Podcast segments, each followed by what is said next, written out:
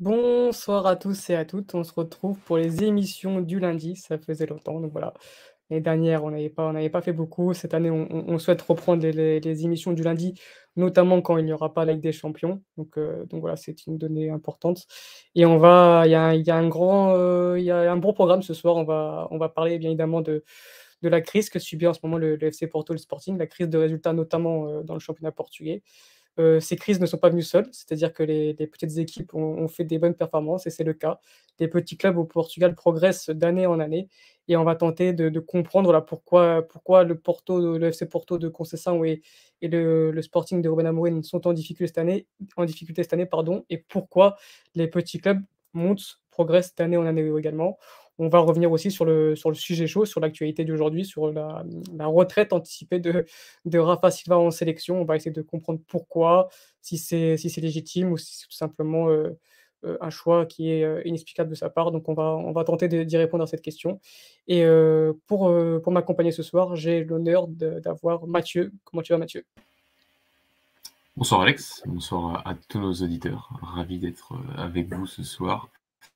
Tout pour ces lives du lundi euh, qui sont souvent synonymes de, de Liga Bewin, de Liga Noche comme, comme à l'époque.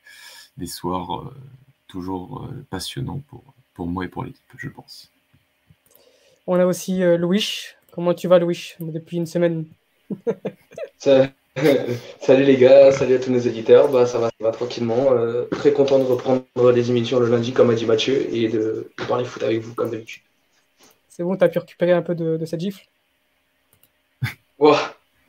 Euh, J'ai pris le, le gifle, hein, t'inquiète, le samedi. hein. On a pris deux. Et enfin, on a euh, le béfiquiste de la soirée qui, lui, par contre, rayonne depuis le début de saison. Regardez-moi ça. Regardez-moi ça. Oh là là, ce, ce Ah, là, premier de là. la classe. Ah, l'année dernière, il faisait de la gueule. Là, il a vraiment une tête de gueule. Ah ouais, là. Comment tu vas, Philippe? Bah écoute, euh, bonsoir à toutes, bonsoir à tous, euh, bonsoir à vous. Euh, en ce moment, ouais, je me, je me régale. Euh, J'essaye de ne pas y prendre trop goût parce que on On sait pas ce qui peut se passer, quoi. C'est ça. Donc, euh, ouais, j'ai beaucoup trop souffert ces dernières années, donc je profite de chaque minute. Là. On va pas, sou- on va pas s'enflammer. C'est vrai qu'on a l'habitude de, vous avez l'habitude de bien débarrer vos saisons et ensuite ça devient compliqué. Mais bon, on va. Il n'y a pas d'élection, donc ça devrait le faire. C'est vrai, c'est vrai. Ça, c'est une donnée- importante.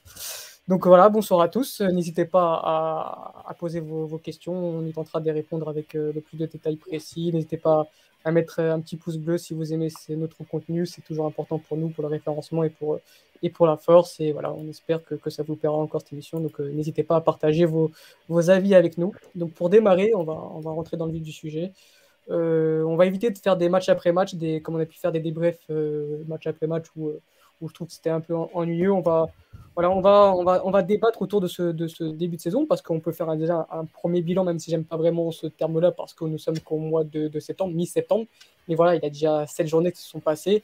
Euh, voilà, on, voit clairement qu'il y a, il y a, Benfica et Braga qui, qui se démarquent et euh, Porto et Sporting qui sont, euh, qui sont déjà limite détachés qui sont, qui sont détachés par, euh, sur le peloton de tête. Donc Porto est déjà à 5 points, si je ne dis pas de bêtises, de Benfica. Et le Sporting qui est déjà à 11 points. Ça faisait, euh, je crois que ça, ça n'est jamais arrivé, euh, ou du moins il faut remonter à des dizaines d'années pour voir le Sporting aussi détaché au bout de cette journée. Donc, donc voilà les garçons, comment expliquer cette, cette crise de résultats, que, ce, que ce soit aux côtés du FC Porto, mais aussi du Sporting? Euh, voilà, Louis, on en a un peu parlé déjà la semaine dernière, mais bon, c'est vrai que c'était à chaud, donc il y avait peut-être pas assez de recul. Là, est-ce qu'aujourd'hui, tu peux nous expliquer euh, à quel point, euh, pourquoi le, FC Porto aujourd'hui est, en septembre déjà à 5 points de Benfica? Donc il y a forcément le, mercato qui entre en jeu, mais, mais pas que, je pense. Bah alors, on t'es sûr que tu veux faire qu'une heure d'émission? Parce que ça va être compliqué. Ça va être très long même parce qu'en fait, c'est, le problème de Porto, comme je l'avais dit déjà mardi, même euh, avec un manque de lucidité, c'était euh, il est bien plus profond que ça en fait. Déjà, comme tu l'as dit, je pense que le mercato a été très important. Tu l'as souligné plusieurs fois sur, euh, Twitter, euh, Porto travaille mal. Porto choisit mal ses recrues. Donc à partir du moment où tu choisis mal tes recrues et que tu remplaces pas tes joueurs phares de la saison dernière, bah, tu te casses la gueule. Et c'est ce qui se passe en ce début de saison du côté de Porto. Et puis, euh, quand je parle de vrais problèmes de fond, je vais, on peut aller un peu plus loin. C'est, voilà, on reparle de direction, de choix, de, comment est géré l'argent, où passe l'argent, pourquoi le fair play euh, financier nous tombe toujours dessus, alors que soi-disant on vend et euh, on ne recrute pas pour autant. Enfin, il y a plein, plein, de, plein, plein de questionnements qui, se posent de, notre côté. Tu as, beaucoup de clans et des supporters qui se divisent, comme on peut le voir sur les réseaux ces derniers temps de notre côté aussi. Et euh, chacun prend un peu un parti différent. Euh, tu as les défenseurs de SC, dire défendeurs. Les défenseurs de SC, tu as les défenseurs éternels depuis la coche, tu as, les pros AVB 2024, le hashtag tu le vois de partout, euh, pour rien d'ailleurs des fois. tu, tout est divisé. Là, le club est divisé, comme, comme je l'avais dit, les supporters sont divisés. Donc, euh, je pense qu'il y a besoin d'une restructuration totale. Et, euh, quand est-ce qu'elle viendra, je ne sais pas. On pense, enfin, je suppose, et je suis pas le seul, que ça va être, euh, elle sera, sera le trône.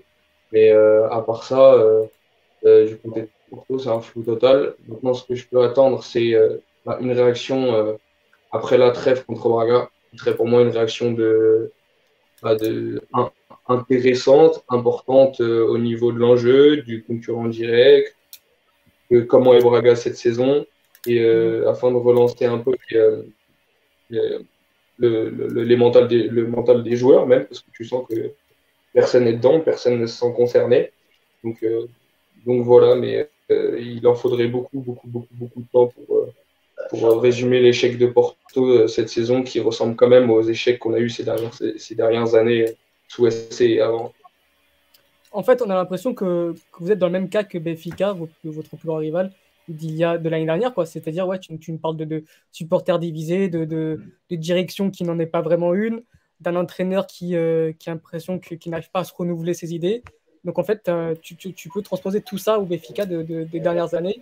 Et, euh, et limite, tu attends limite qu'il bah, y a un truc qui explose pour que tout ça se, se restructure comme il faut comme il s'est passé avec Benfica, évidemment, on ne va pas tirer des conclusions. Il se peut que Benfica euh, s'écroule totalement ensuite après la trêve hivernale, mais tu sens vraiment que, la, Benfica prend le bon chemin et tu as l'impression que, vous êtes dans le même cas euh, cette saison. Quoi. Bah, c'est, non, bah, tu vois, ça a été un mal pour un bien. Je pense que euh, bah, pour Benfica, on peut le voir, ça leur a fait du bien. Je pense qu'il y a une restructuration complète. Je pense que bah, maintenant, le club, bah, déjà, le club, quand même, bossait bien hein, du côté de Benfica, il faut, faut le souligner, surtout en formation. Et, euh, et là, tu, vois qu'à tous les niveaux, tout est bien. Enfin, même, euh, je peux, tu peux même revenir à Modalidad. La Benfica se réveille depuis deux ans dans Modalidad. J'ai refait des bons résultats. Euh, là, là, on peut voir que même nous, on se casse la gueule en Modalidad alors qu'on est censé être un des meilleurs clubs au Portugal là-dessus. Falloir. C'est une bombe à retardement. Porto, c'est une bombe à retardement. Comme on l'a dit, il y a Essé qui a caché la misère. Il y a les résultats qui nous ont un peu aveuglés on a une bombe à retardement. Il faut attendre que ça explose pour, euh, pour pouvoir euh, euh, recommencer tout à zéro, en vrai des vrais, tout simplement. Parce que je pense qu'il y a plein de gens qui sont dans le club qui n'ont pas leur place dans le club. Pardon. Ouais, clairement. Je suis assez d'accord. Euh, Mathieu, tu as, as, Louis qui nous parlait des, des recrues qui étaient peut-être mal ciblées. On a, le, le, mercato avait plutôt bien commencé au niveau des arrivées, notamment avec David Carmo qui, qui remplace Mbemba, et Gabriel Véron qui a remplacé, euh, qui a remplacé euh, Francisco Conceição. Donc des profils qui correspondaient un peu euh, à, ce que souhaitait mettre en place Sergio Conceição. Donc au final, c'est peut-être. Au final, tu as l'impression que, que, Porto a juste remplacé les départs, mais qu'il fallait. Bah, déjà, ils n'ont pas remplacé Vitina et ça, c'est une énorme perte, mais qu'il fallait. Ils ont juste remplacé des départs, mais ils n'ont pas construit une équipe, un effectif pour aller pour, pour justement être compétitif sur les plusieurs tableaux. Ouais, totalement. On est sur, euh, sur un Porto qui, enfin, qui s'est limité à, à, remplacer, comme tu l'as dit, ils n'ont pas remplacé Vitinha. Ou à moins que Stack était un remplaçant anticipé de, de six mois d'avance, mais là, il faut, on aurait pu aussi anticiper un peu de, une qualité à peu près équivalente, ce qui n'était pas de mon point de vue le cas, même si je trouve que Stack est toujours un, un bon joueur parce que c'est un bon joueur pour le FC Porto et c'est quelqu'un qui est capable de faire la différence au milieu de terrain du FC Porto. Euh, pas totalement certain. Euh, et si tu penses ça, après, tu as plein de postes euh, finalement où Porto n'a pas utilisé le, le, l'engouement du titre et l'engouement du doublé de la saison dernière pour, entre guillemets, changer certaines choses, notamment sur les côtés avec les latéraux. de pouvoir essayer de, de, recréer quelque chose de plus milieu de terrain avec le départ de Vitinha. Donc il y, a pas mal de, petites choses comme ça, de ne pas avoir véritablement un remplaçant en défense centrale, par exemple. Enfin, après, pas de Cardozo, mais ça fait aussi partie des, faiblesses de l'effectif, je trouve. Donc oui, si on parle d'une logique de direction sportive qui est d'un niveau du, néant de la part du FC Porto, on est sur, un club et sur une équipe qui s'est contentée de, remplacer certains joueurs, euh, de faire un coup avec David Carmo euh, pour, entre guillemets, faire. Euh, on a fait le défenseur central qui était à la mode au Portugal la semaine dernière, donc pour remplacer Mbemba. Donc, donc voilà, mais oui, Porto a perdu beaucoup, beaucoup de joueurs. Donc Mbemba, Fabio Vieira, Vitinha et, et Francisco Conceição aussi. Donc sans avoir remplacé tous les profils et sans avoir aussi pensé aux autres postes. Et, aujourd'hui, on a un Porto qui a, qui a, énormément de lacunes sur sur pas mal de points et ça se voit dans, les matchs qu'on voit depuis le début de la saison euh, où il y a des, vraies faiblesses, notamment sur, les côtés. Il n'y a pas de large, enfin il a pas de qualité sur la largeur finalement euh, que tu prends, euh, que ce soit au poste de latéral droit, au poste de latéral gauche, au poste de d'ailier. si tu as un PP qui joue pas sur le côté, bah, tu as, vraiment, des solutions qui apportent pas cette largeur du côté de Porto. Donc non, on est sur un effectif qui est, très très mal construit et on voit pas trop comment Porto pourrait s'en sortir d'ici la, fin, d'ici au moins le mercato d'hiver qui arrive. En plus, comme tu... Il y a un auditeur qui nous, qui, parle de, de, de, de Il nous demande de, ce qu'on en pense. Mathieu, je sais que tu le suivais pas mal à Palmeiras parce qu'il y a un de tes entraîneurs préférés quand même qui entraîne là-bas. Donc, est-ce que tu peux nous en dire quelques mots sur euh, Gabriel Véron? Va-t-il s'adapter à, à Concession et, et, au Portugal pour apporter un peu, un peu plus de qualité à cet effectif? Bah, il, faut, savoir que Véron, euh, donc euh, moi, j'ai appris à le connaître quand il, vraiment quand Abel est arrivé à Palmeiras, donc euh, on s'intéresse un peu à, Palmeiras. C'est vrai que c'est saison 2020, fin de saison 2020, saison 2021, il joue quasiment pas parce qu'il a est très nombreuses fois blessé, des blessures assez récurrentes. Il revient un peu cette année en début de saison. c'est vrai qu'il était devenu une arme hyper intéressante du côté de Palmeiras parce que, enfin, limite, Abel faisait toujours jouer Ronnie Raphaël Vega et, Doudou sur, ce trio de tête, un peu soutenu parfois par Scarpa. Donc voilà, on avait Gabriel Veron qui, apportait une vraie solution, notamment dans la profondeur. vraiment un joueur de, profondeur que je trouve exceptionnel pour son âge, euh, en plus d'avoir des qualités de, euh, un peu typiques au côté brésilien, de dribble, de vitesse, de puissance euh, dans, un contre un qui sont, qui sont hyper intéressantes. Après, sur ce début de saison, du côté de Porto, alors déjà, il a moins de temps de jeu, par exemple, qu'un David Caramo, mais je trouve que oui, les, recrues du côté de Porto ont été très très mal intégrées, comme souvent. Louis, pour toi, euh, le, comment dire? En fait, il n'y a pas vraiment de solution, mis à part de, deux ans et les élections. Tu ne vois pas de, là à court terme euh, quelque chose qui pourrait bouleverser euh, l'effectif et, et, reprendre un peu bah, l'élan qu'il y avait la saison dernière? C'est pour toi, c'est ça il faut juste attendre la réponse.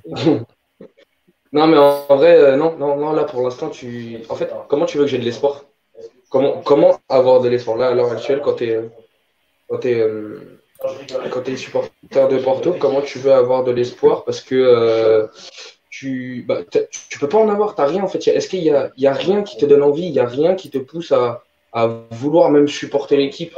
Il y a, tu, y a rien. Y a rien. Je, peux, tu, comment tu veux avoir. Je, moi, je, en vrai, je suis, je, suis un peu, je suis un peu sidéré par la situation parce que je suis j'essaie de me dire, ouais, ça ira mieux, ça ira mieux la, semaine d'après, je vais, voir, euh, je vais voir du mieux, je vais voir du mieux. Là, je m'attendais à une vraie réaction face à Story. Et j'ai quoi? J'ai une espèce de fausse pression haute euh, les 15 premières minutes. Et, euh, et, voilà, les mêmes problèmes, le manque de créativité. comme il l'a dit, il y a certains joueurs qui sont pas dedans. Mathieu, le pauvre Pépé, on le fait trimballer entre 3-4 postes différents. C'est le seul mec qui t'apporte un peu de créativité, mais au bout d'un moment, tu le brides.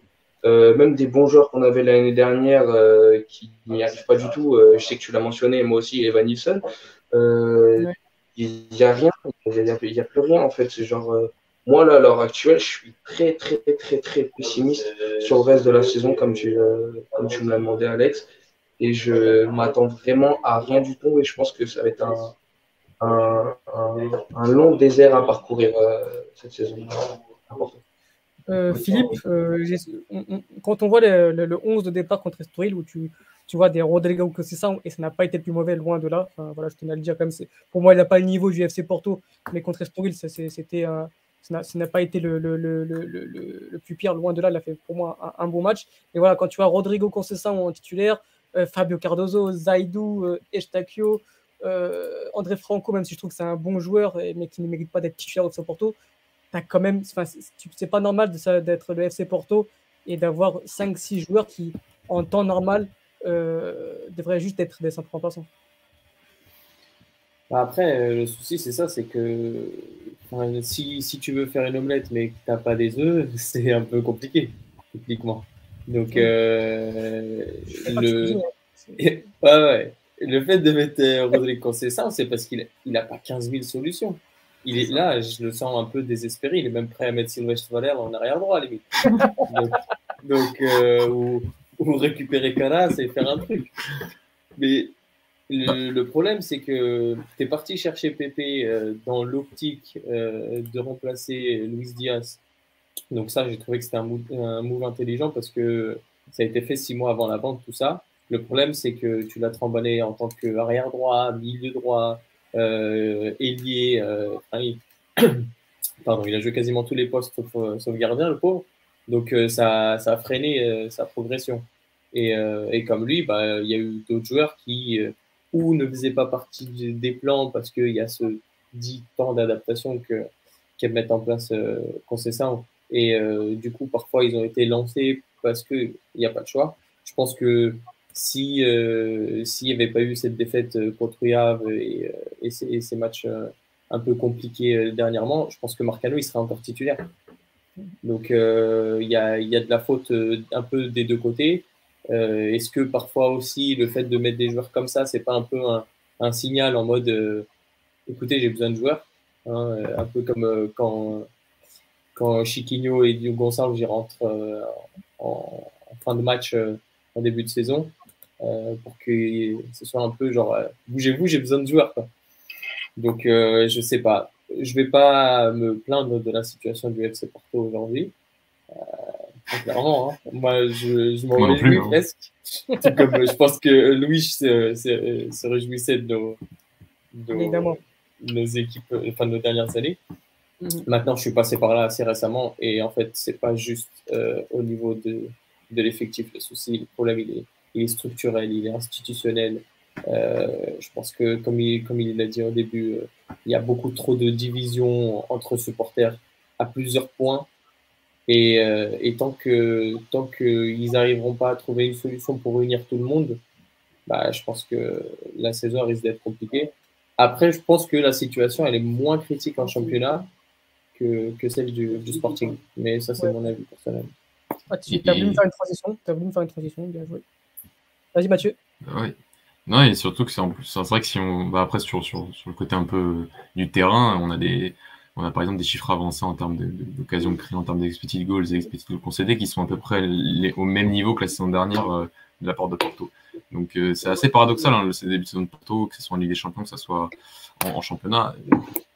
moi, ce que, ce, que, ce que je pense toujours, c'est que je pense toujours qu'il n'a pas l'effectif de Casapi. Je, pense toujours qu'il y a un effectif qui est très déséquilibré, où il y a des joueurs qui sont parmi les meilleurs du championnat encore, que ce soit la doublette Evan Taremi, si tu retrouves cette doublette-là, tu, tu retrouves quelque chose. Euh, quand même de solide devant en, termes de, présence dans la surface et même en termes d'animation du couloir central. Euh, t'as Pépé qui t'a montré de très bons indicateurs en début de saison et qui peut être aussi un animateur de ce couloir central. Euh, oui, tu as une énorme faiblesse sur les côtés si tu as, toujours Otavio quand tu reviens quand tu reviens mais tu as une énorme faiblesse sur la qualité de, de tes joueurs de, de couloir. Mais je, pense toujours qu'un entraîneur qui se dit très compétent, et c'est ce que Sergio Conceição estime être, doit être capable de, entre guillemets, de, du fait de plus avoir les individualités qu'il avait l'année dernière, d'être capable de compenser un peu plus par euh, des dynamiques collectives plus fortes. Et euh, c'est ce qui l'a amené à atteindre le niveau d'un jour entraîneur FC Porto. Euh, sur certains passages à la Porto, il y a quand même des moments où il oublie un peu ça et il y a beaucoup d'individualités qui le sauvent au fur et à mesure de son mandat. on peut remonter à Brahimi à un moment, Louis encore l'année dernière. donc il y, a, ce genre de, de, de points-là qui, selon moi, doit être retravaillé du côté de Porto. C'est un point aussi qu'on voit un peu, peut voir aussi un peu du côté du Sporting. Euh, ce côté que quand tu n'as plus forcément les individualités qui te faisaient gagner des matchs parfois un peu facilement au Portugal, euh, il faut repartir sur, sur quelque chose de plus collectif. Et Porto a des individualités qui leur permettent de créer quelque chose de collectivement quand même intéressant. J'attends pas le même niveau de jeu que la saison dernière, ça c'est obligé parce que tu as, des individualités qui, qui te valorisaient euh, trop l'année dernière pour, pour atteindre ce niveau de jeu cette saison. Mais j'estime encore que ça ne, son effectif, on, l'a dit, très déséquilibré. La direction sportive du côté de Porto euh, est nullissime, euh, mais elle ne justifie pas de prendre un 4-0 face à Bruges en championnat, enfin en Ligue des Champions à domicile, un 3-0 à Rio. Ce genre de performance-là, et ce genre de performance vraiment pauvre en termes de, de, jeu, où vraiment il y a zéro cohérence dans les plans, dans les plans tactiques. Il n'y a que face à Atletico, tu as un peu de cohérence parce que euh, c'est un match spécial où tu affrontes une équipe qui a un modèle de jeu spécial et tu t'adaptes euh, quasi exclusivement à ce que fait, à ce que fait Atletico. Et puis, euh, ouais, tu, bah, je pense que même si je sais que tu, tu, as, tu portes un, grand amour pour, pour Sergio Conceição, et je l'estime énormément aussi, je trouve que c'est un bon coach et j'aime le coach et j'aime l'humain, même si parfois je ne suis pas tout à fait d'accord avec tout ce qu'il fait. Mais voilà, c'est lui qui va chercher des aïdous, c'est lui qui les met sur le terrain, c'est lui qui fait des compos hasardeuses évidemment, tu peux pas. Je, vois beaucoup là sur les réseaux, j'ai osé le critiquer et tu en as beaucoup, beaucoup qui défendent comme s'il était pour rien et que tout était à cause de la sélection, euh, de la direction, pardon. Mais au final, il est quand même sur. Bah, c'est pas tout rose, c'est pas tout noir. Quoi. Enfin, il est à 50% fautif de ce qui se passe au sein du Septorto. Donc, oui, il a ramené des titres, mais ça va faire 6 ans qu'il est là. Il en a ramené 3, donc c'est une saison sur deux. Euh, c'est pas non plus. J'ai l'impression que les, les, gens en parlent comme l'un des meilleurs, comme le meilleur entraîneur d'histoire du, du, de Porto mais il est quand même, il a, sa grosse part de responsabilité de, ce qui se passe au sein du FC Porto. Euh, non, non, oui, bon, bah, moi j'ai, bah, voilà, moi je suis du clan qui veut le défendre un petit peu, comme vous le savez, mais, euh, mais oui, non, non, je dis pas que depuis le début de la saison, forcément, il y a eu des choix, il y a eu des choix euh, qui sont très très discutables, comme vous l'avez dit, Marcano qui a aligné les 4-5 premiers matchs, alors tu peux directement mettre Carmo à s'adapter à l'effectif et que peut-être il ne fait pas la connerie à historique comme il, l'a fait sur la relance et qu'il leur a donné le but parce qu'il serait peut-être plus concentré, plus adapté, plus en confiance, enfin bref, euh, ce genre de choses. Euh, non, bien sûr, bien sûr qu'il est fautif à l'heure actuelle des résultats, parce que ça reste quand même le coach, il hein, ne faut pas l'oublier. C'est quand même lui qui manie les joueurs, c'est lui qui manie les hommes, c'est lui qui, est censé euh, leur, leur transmettre une idéologie de jeu, enfin, leur transmettre ce qu'il attend sur le terrain. Euh, et, et, oui, si ça ne marche pas, forcément, il est fautif. Mais, euh, mais avec tout le caca qu'il y a autour du club, je suis désolé du terme, mais euh, ce qu'il a même en vrai sur le banc, parce qu'il n'a pas beaucoup d'armes, et bah, j'essaye de lui retirer un peu de responsabilité. En fait, c'est comme ça que je le vois. Et comme l'a dit Mathieu tout à l'heure, on a quand même des, des, des, des, joueurs les meilleurs sûrement à leur ou deux, trois grand max euh, au Portugal pendant notre championnat. Il n'a pas dit le gardien parce que ça le touche en ce moment. Je sais qu'il est en train mener une guerre, mais euh, les gardiens, c'est nous, les, les meilleurs. Hein, et, euh, mais sinon, mais sinon, voilà, là, à l'heure actuelle, le FC Porto, une grande part de la responsabilité de l'échec là, là, pas sur, sur cette saison, pour moi, il est un peu plus haut que lui, mais bien sûr, est un peu fautif aussi. Ok les gars, donc je pense qu'on a été, on a été assez complet sur, euh, sur Porto. Est-ce que vous avez encore des, choses à rajouter ou on peut passer du coup euh, à un club aussi qui, qui va très très mal, au, même pire que Porto dans le championnat? Juste un truc, 10 secondes, euh, Alex. Euh, Louis l'a très bien dit tout à l'heure. certes, Béfica était en crise les 3-4 dernières saisons, mais Béfica avait un centre de formation qui, entre guillemets, donnait l'impression d'avoir quand même des fondations assez fortes en bas. Là, Porto, en termes de formation, c'est quand même exécrable. Et tu peux même pas t'appuyer sur ce genre de d'équipe B ou de joueurs qui pourraient monter pour essayer d'apporter quelque chose. Et c'est pour moi là le, une des vraies différences entre la situation de Porto et la situation de Benfica sur ces dernières saisons. Et Porto peut, voilà, peut, aller dans cette direction-là, mais mettre plus de temps à s'en relever que Benfica par rapport à, ce genre de données-là, comme le centre de formation, qui reste une donnée très solide de, de, de Benfica sur ces dernières saisons. Ah oui, euh, j'espère que les supporters euh, vas-y, je Typique pour ma direction, euh, euh, aux dernières présidentielles, on nous avait promis un superbe centre d'entraînement qui était, qui était prévu à construire avec un super projet magnifique qui nous remplissait l'étoile dans les yeux, qui allait être au niveau du C. Charles et, et, de Braga. Et bah, en fait, on attend toujours juste les plans déjà. Ce serait bien, en fait, juste voir à quoi il va ressembler. La fameuse promesse, bah, on est à deux et on ne sait toujours rien sur ce centre d'entraînement qui est euh, que de la poudre pour nos yeux en fait. et tu dis ça ironiquement, Louis, mais c'est un vrai scandale. Hein. C'est scandaleux qu'un club comme l'FC Porto ait des infrastructures de formation aussi euh, d'aujourd'hui aussi délabrées pour les années 2020, euh, parce qu'on a vraiment marre quand on vient jouer chez vous de jouer sur un vrai champ de patates. Hein. Vraiment, c'est honteux. Hein. même en Youth League, je trouve que ça donne une image assez exécrable et pitoyable du club. Ok les gars, on va passer du coup au Sporting, au Sporting qui, qui est encore plus mal au point au niveau du championnat, comme je l'ai dit en, introduction, 11 euh, points de retard déjà sur Benfica. Bon, on ne va pas dire que le championnat est joué parce qu'on ne sait jamais. On a déjà vu sur, euh, sur les dernières années que c'était tout à fait capable de rattraper 8-7 euh, points, mais là, ça me semble quand même très très compliqué. donc voilà, il y a un peu cette, ce, ce, rayon de soleil en Ligue des Champions qui permet un peu d'atténuer cette crise parce qu'en Ligue des Champions, c'est deux matchs, deux victoires et, donc c'est bah, très bien, il n'y a, a, pas à dire, mais en championnat, c'est catastrophique. Euh, c'est encore plus complexe du coup à, expliquer un peu cette, euh, cette mauvaise passe. Qu'est-ce qui se passe du côté du, Sporting? Euh, Voilà, Mathieu, je te lance dessus. moi vraiment, j'arrive pas à trop analyser, analyser mis, à, à part qu'il y a plus cet effet de surprise que les, clubs connaissent un peu le schéma de jeu de, de Amorim, ce qui n'est pas forcément le cas encore en Ligue des Champions. Ouais, c'est deux contextes que je, que je trouve toujours totalement différent, que ce soit au Portugal ou en Ligue des Champions. Euh, au Portugal, il se, il se va presser, en Ligue des Champions, il se fait presser tout match, et, et ces deux contextes qui, qui, qui, sont totalement différents. Et cette équipe du Sporting, si elle jouerait dans un autre championnat où, il aurait, où ils auraient moins le ballon, serait une équipe euh, de transition et d'attaque rapide phénoménale. Et on le voit par bribes lors des grands matchs au Portugal ou euh, en Ligue des Champions. Mais au Portugal, on le voit très rare, enfin, trop rarement. Et on est sur un. Alors, sur, sur, les, en championnat, tu es quand même allé à Porto, tu es quand même allé à Braga. Euh, tu as ce problème, je pense, par, exemple, Porto, Porto ne perd pas face à Estoril alors que le Sporting perd face à Boavista. Donc ça fait une petite différence. Mais enfin, j'ai cette tendance à être moins inquiet pour, pour le Sporting. J'ai l'impression qu'il y a quand même un peu plus de sérénité autour du club. Qu'il y a un, club qui, qui, enfin, qui, voilà, qui a quand même 11 points de Béfica. Donc c'est déjà quand même une marge très, pas raisonnable du tout. Euh, pour le titre, c'est déjà compliqué, hein, 11 points quand même, face à un Benfica qui sont quand même être solides. Hein. Alors, 11 euh, points perdus au championnat portugais, c'est quand même hyper rare. Hein. Alors, Benfica et Porto ont déjà fait quelque chose, par, les 6-7 points, 11 points, c'est quand même beaucoup. Donc ça, c'est une vraie donnée à, retenir.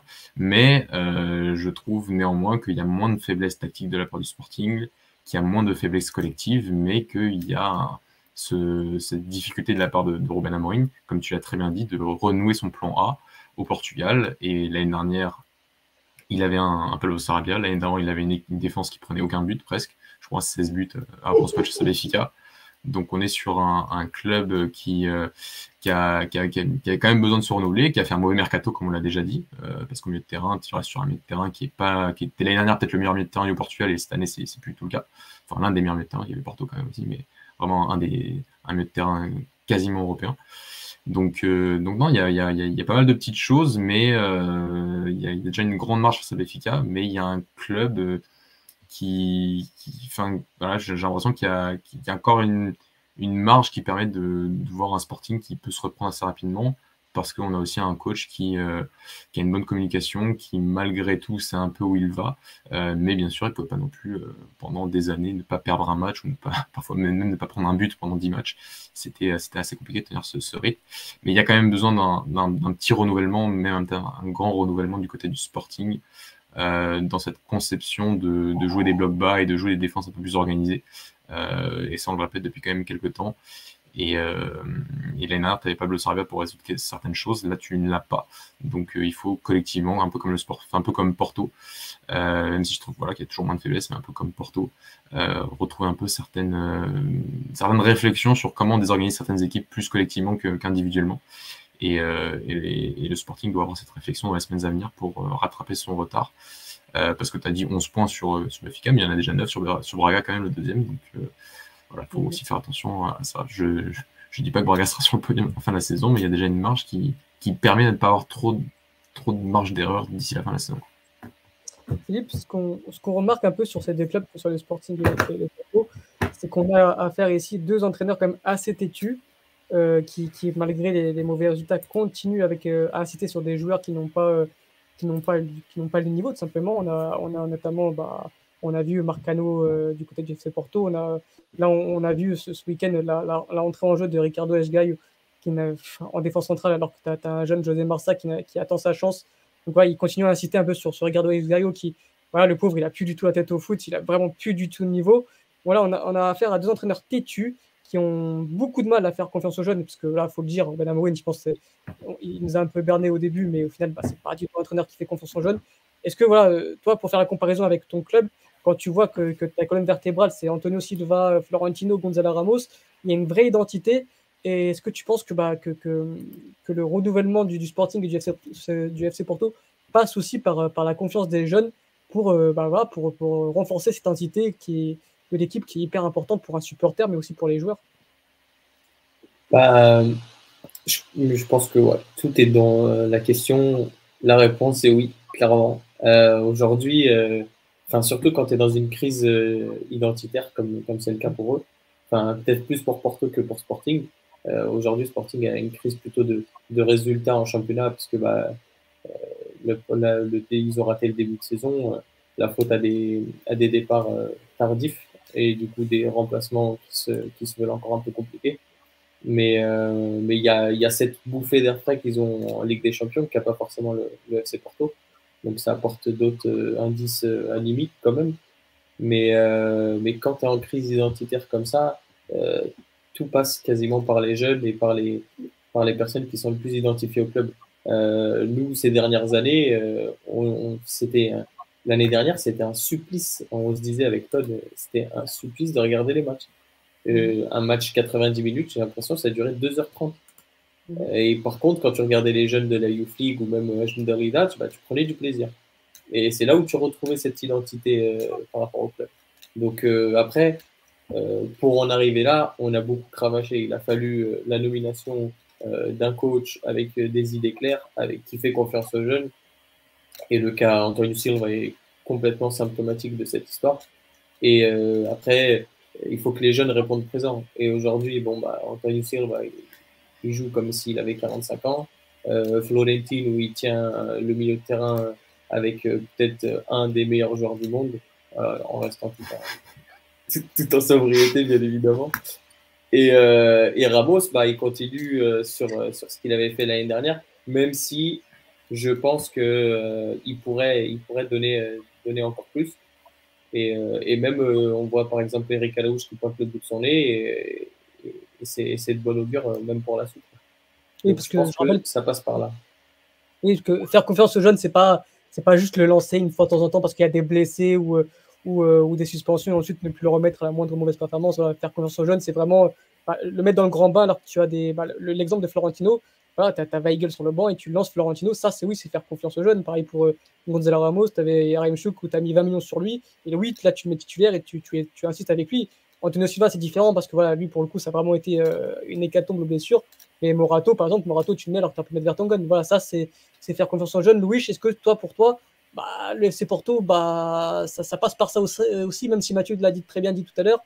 Bah, au niveau de la formation, c'est compliqué. Quoi. Enfin, là, il faut peut-être remonter à la génération 2006-2007 pour voir des, grands talents du côté du FC Porto bah, Ça devrait passer par ça, mais à partir du moment où tu n'as pas les infrastructures et que tu n'es pas concentré sur ça au sein du club, bah, tu peux pas avoir des fruits de ton de l'arbre. Il n'y a, a, rien qui sort. Enfin, ton, arbre, il pousse même pas, quoi, tout simplement. Donc, euh, j'aimerais bien qu'on puisse se reposer là-dessus et qu'on et qu'on utilise à bon escient les jeunes qui sont au club et qu'on puisse, puisse bien former. Mais on le fait pas. Donc, déjà, on n'en a pas et en plus, on le fait pas. Et le peu qu'on a eu, on les gâche, euh, on les envoie je sais pas où, ou alors Sporting, euh, on attend qu'ils aient. Ouais, voilà, déjà. Ou alors on attend qu'ils aient 28 ans et qu'ils soient prêtés dans 10 clubs euh, en, en Liga B-Win avant de, de, les racheter, les gens. Les racheter, les gaspiller l'argent pour pouvoir les, euh, pour pouvoir les mettre euh, au sein du club. Alors, là, on peut sortir l'exemple, hein, de quelqu'un qu'on a volé assez cher, ouais, qui est Gonçalves euh, qui a fait quand même pas mal de classes jeunes chez nous, euh, qui a fait son temps en équipe B, qui est, plus que plus que prêt pour, euh, pour la première div et pour l'équipe à Porto, on le voit à ses entrées. Maintenant, on va attendre encore 2-3 ans qu'il soit bien cramé, histoire de histoire encore plus dégoûté. Quoi. Mais moi, j'aimerais, j'aimerais que mon club passe par ça, mais on s'en donne pas les moyens, tout simplement. Un peu compliqué. pour revenir au Sporting, un peu, il y, a, comment dire, il y a un peu cette, cette pression qui, qui est maintenant mise sur Robin Amorim, qui n'était pas vraiment qui n'était pas vraiment présente au début parce que bah voilà il a quand même remonté le club de façon assez spectaculaire. Et il y avait un peu cette communication Mathieu de en mode bon bah c'est pas si grave on était on était à ce point-là il y a quelques années. Maintenant bah voilà on progresse tout doucement. Mais tu sens vraiment que, bah, que les supporters ont, bah, déjà on, en ont marre. Et que est-ce que tu penses que pour toi ça peut euh, modifier totalement sa, façon de communiquer et de, gérer son équipe parce qu'il ne peut plus communiquer aussi aisément qu'il pouvait le faire euh, il, y a quelques, il y a quelques temps parce qu'il a peut-être plus aussi euh, ce, ce, ce, plein pouvoir du côté des supporters. Il aura de la direction, mais des supporters, ça commence un peu à tilter. Que la communication doit, doit changer, elle doit, changer avec le, contexte qui a changé. Le Sporting aujourd'hui est un club qui, sur les deux dernières saisons, a gagné un titre et s'est battu pour le titre euh, quasiment jusqu'à la dernière journée. Il ne faut pas l'oublier l'année dernière, hein. même si Porto était quasiment tout le temps devant. Euh, le Sporting a fait 86 euh, points, si je ne me trompe pas. Donc, je crois fait autant de points que la, saison où ils sont champions. Donc, donc non, le Sporting, à cette en de saison, a un, statut différent que à l'époque où tu avais une attaque euh, Vasdos, Ress Rodriguez, euh, Yannick Bolassi. Hein. Ça va vite, hein. au football, ça va vite au Portugal. Euh, mais ça va vite aussi dans l'autre sens. Et, et donc, donc en termes de, que ce soit en termes de communication, en termes, en termes d'idées de jeu, en termes, voilà, c'est un peu ce qu'on reproche à Amorin en, en, dans sa globalité, c'est de ne pas forcément s'adapter et de pas forcément chercher un, simplement à, aller avec son temps. Mais le c'est que c'est très symptomatique du football portugais en général. On, gagne, on a du succès temps sur, sur le court terme, mais on n'anticipe pas qu'est-ce qu'on pourrait faire de mieux la saison, la, saison, suivante. Et finalement, le Sporting est même fait pire parce qu'ils ont fait un mercato euh, qui, euh, qui, qui t'a affaibli par rapport à la saison dernière. Donc, euh, sans, sans avoir anticipé. Donc, c'est pour ça qu'on est sur, sur, un, sur un schéma qui, qui, du côté du Sporting, je dis pas que le Sporting va s'écrouler, je ne pense pas, honnêtement. Euh, je pense que Sporting va remonter euh, assez aisément et finira dans le top 4. Mais, ça, c'est pas un problème. Mais ce que je veux dire, c'est que par, que par rapport à un Porto, oui, quand même. Mais je pense que voilà, par rapport à Porto, il y a aussi des, fondations qui sont plus fortes, euh, que ce soit en termes de formation, que ce soit en termes de quand même de, de, l'entraîneur qui maintient quand même son équipe et qui a encore le leadership assez important au sein de son équipe, au niveau de son équipe. Donc, donc sur ces points, je ne suis, suis pas forcément inquiet pour, pour le Sporting. Maintenant, sur sur sa globalité, oui, j'ai l'impression qu'on est quand même sur un modèle assez euh, très lusophone, du ce côté qu'on se contente un peu de la victoire et qu'on n'anticipe pas un peu qu'est-ce qu'on pourrait faire de mieux après pour euh, continuer sur ce succès. Et euh, je pense que j'ai l'impression aussi que, que ce soit Mourinho, que ce soit le Sporting, c'est un peu arrêté sur ce succès et attend peut-être de finir quatrième et de pas jouer la Ligue des Champions l'année prochaine pour se dire peut-être qu'on aurait dû faire autrement et qu'on aurait dû investir et s'anticiper plus à, un, mercato d'un point de vue de la direction sportive. Et pour Amorin, on aurait peut-être dû anticiper, anticiper le fait d'être un peu meilleur sur certaines phases de jjeu pour euh, maximiser nos chances d'être encore avec des champions. Donc euh, voilà un peu mon, avis là-dessus. Euh, Louis, Philippe, est-ce que vous avez quelque chose d'autre à rajouter sur le sporting qu'on peut passer à l'autre sujet? Non, c'est bon, je peux ah, en fait, je trouve que même si on a, on a, on a on a évoqué euh, beaucoup de différences entre les deux clubs. On a l'impression un peu que c'est un peu quand même la même chose. Genre, en fait, tu as deux bons coachs avec, euh, avec euh, deux fortes têtes qui gagnent encore un peu l'honneur des, clubs parce que même si Sporting travaille un peu mieux sur certains points que j'ai évoqués que Porto n'a pas, je sens quand même au niveau de la direction, il déjà tu vois beaucoup sur les réseaux, sur le Valence par exemple, contre Valence, pardon. Euh, tu sens, euh, sens qu'il y a quand même euh, un, climat pas, pas très très très sain au sein de la direction du Sporting et que bah, Ruben Amorim tire encore un peu, un les rênes comme nous, j'aimerais le dire avec essai, même si ça l'est moins du coup en début de saison, mais, mais il y a quand même pas mal de, points, qui, sont, qui sont pareils entre les deux clubs et un peu un peu dans la mouise en ce moment. Vais, Philippe, Mathieu, je vais quand même, on va, va quand même pas passer d'émission à parler du, Sporting et du, FC Porto sans évoquer euh, Benfica Braga. On va pas, voilà, on va, on va, on va, pas non plus passer euh, encore 30 minutes là-dessus. On en a déjà dit pas mal euh, lors des émissions pour la Ligue des Champions et, l'Europa League. Mais bon, je pense que, le début de saison de, ces deux clubs mérite un petit mot. Voilà, je vous laisse vous deux là quelques instants pour, pour, voilà, pour évoquer ce, très bon début de saison de votre équipe. Voilà, les deux premières équipes qui, qui j'espère, vont, vont avoir une belle lutte pour le, pour le titre. Donc, donc voilà, Mathieu, je te laisse la parole et, et, Philippe, je te laisse ensuite évoquer ce très bon début de saison. Tu as dit un petit mot? C'est une surprise, hein. on n'avait pas mis dans le, dans le sujet le programme et je me suis dit, allez, vas-y. Oui, allez, bah, un petit mot, c'est compliqué de, de résumer. il, faudrait, euh, il faudrait une bonne demi-heure pour résumer cette, cet excellent début de saison euh, de la part de Braga. Non, non, mais on va essayer d'être euh, précis mais concis.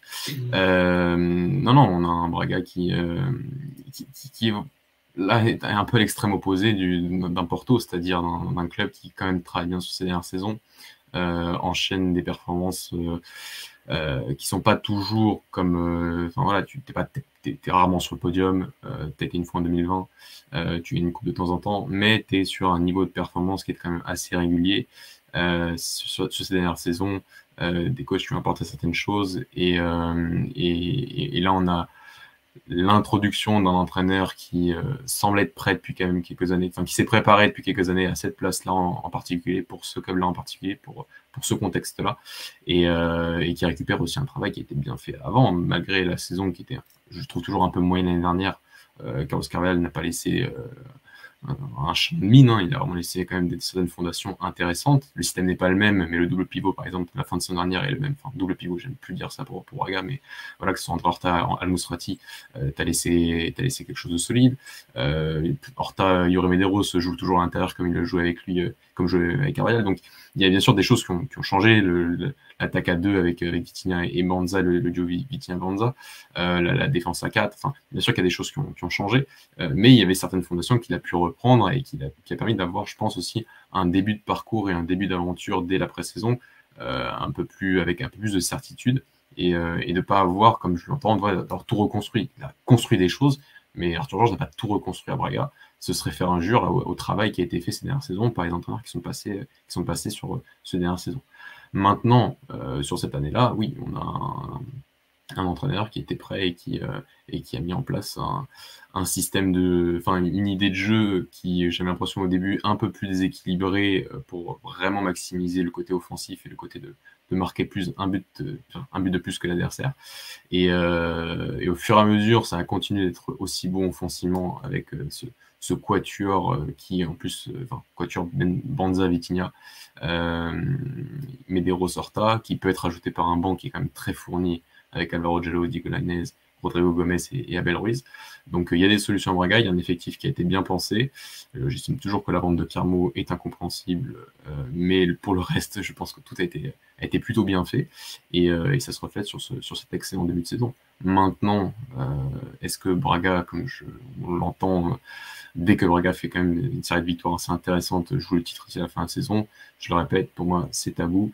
Euh, par contre, est-ce que Braga jouera le podium? Euh, Je, l'espère que oui, parce qu'on voilà, 9 points d'avance sur le Sporting, certes au bout de, cette journée, c'est peu et à la fois beaucoup en fonction du nombre de joueurs qui reste à jouer.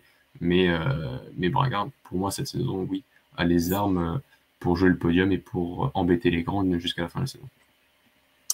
Philippe, je te laisse aussi la parole sur ce début de saison de, de, tout simplement exceptionnel. Euh, 13 matchs, 13 victoires, si je ne dis pas de bêtises. Euh, ça fait aussi un très long moment qu'on n'avait pas vu ça. Que dire de plus? Euh, On en a déjà dit beaucoup. Euh, on manque de mots sur, euh, ce magnifique début de saison. Euh, on espère pour vous et pour toi surtout que ça continuera comme ça. Très compliqué. Je vais essayer de, de, de faire, de faire rapide quand même. un peu comme Mathieu, du coup. Euh, Est-ce que je vous ai déjà parlé d'Enzo Fernandez? J'ai un doute. Je sais plus. Non, mais non. je sais plus. Je sais plus. Euh, non. euh, blague à part, on, on, on, revient de très très loin. Hein. Euh, parce qu'on a trop souffert ces dernières années. Beaucoup trop. Et je le répéterai jamais assez parce qu'on a vraiment trop souffert. Euh, j'ai l'impression, j'ai pas envie de trop m'enflammer parce que j'ai l'impression que un moment, il va nous arriver quelque chose. Oui, forcément, vois, ça va pas. Euh... Non, mais ça, ça, peut être quelque chose de grave. Je te dis, on a trop souffert. euh, moi, j'ai peur que, euh, avec la Coupe du Monde, qu'on ait des blessures qui s'enchaînent. On n'a pas eu encore de revers, c'est-à-dire qu'on a fait que enchaîner des victoires, même, même, même en match amicaux et tout, on a, on a enchaîné que des victoires. Euh, même un match un peu compliqué, euh, on, a réussi à le gagner, alors euh, tant bien que mal. Ouais. Ouais, Casapi et Vizère, euh, pareil. Euh, mais jusqu'ici, on on sait pas comment on pourrait réagir en cas de revers. Alors bon, euh, on a vu un peu de réaction face à, face à la Juve, et, euh, et ça, ça fait plaisir. Mais après, on, on sait, encore une fois, il suffit qu'il y ait deux, trois joueurs, enfin, j'espère pas, encore une fois, qu'il y ait deux, trois joueurs euh, importants qui se blessent. Et bah, peut-être que euh, du coup, le plan A va devoir laisser place au plan B, voire C. Et j'ai bien l'impression que on n'a pas de solution euh, C. Euh, j'ai des, je vois des solutions euh, Z à certains postes. donc, donc, si tout reste comme ça, je ne vais pas vous mon plaisir. Maintenant, je pense que euh, si là, on continue à bosser comme on a bossé euh, à tous les étages, que ce soit au niveau des transferts, au niveau de la direction, euh, voire même carrément au niveau de la, communication, qui permet aussi de. Enfin, ça peut être. C'est tout con, hein, mais, mais les supporters aujourd'hui, par rapport à la com, s'identifient beaucoup et ça peut très bien transmettre ce qui se passe à l'intérieur du club. donc, on a vu que le Sporting a passé un, euh, enfin, est revenu au premier point euh, et que la communication aussi avait changé et positivement. Donc nous aussi, euh, on a eu on a eu des changements au niveau de la com et enfin tous les étages d'ailleurs. Donc je pense que d'ici l'année prochaine et dans deux ans, avec un effectif un peu plus fourni, des idées de jeu un peu plus établies pour tout le monde, je pense qu'à ce moment-là, on pourra faire, on pourra, on pourra faire encore plus mal. C'est vrai qu'on a, Mathieu, on a dans les commentaires une précision importante de, de adeptshow.fr, non, euh, pardon, qui nous dit que, que, que, Braga peut égaler le record de, de nombre de victoires d'affilée. Et la dernière fois, c'était sous Jardim, c'était en 2012, si je dis pas de bêtises, hein, ça fait 10 ans, donc ça serait quand même. Euh, c'est ça, hein, ça fait 10 ans, hein, 2012, hein, Jardim. Ouais, ça fait même plus de 10 ans, parce que c'était en 2011-2012. Euh... 2011-2012, exactement. Donc, euh, donc voilà, ce serait un beau clin d'œil, oui. 10 ans après, de, de refaire ce, ce record. Oui, surtout non, non, ça va, ça va. Ça, veut dire que tu le fais face à Porto.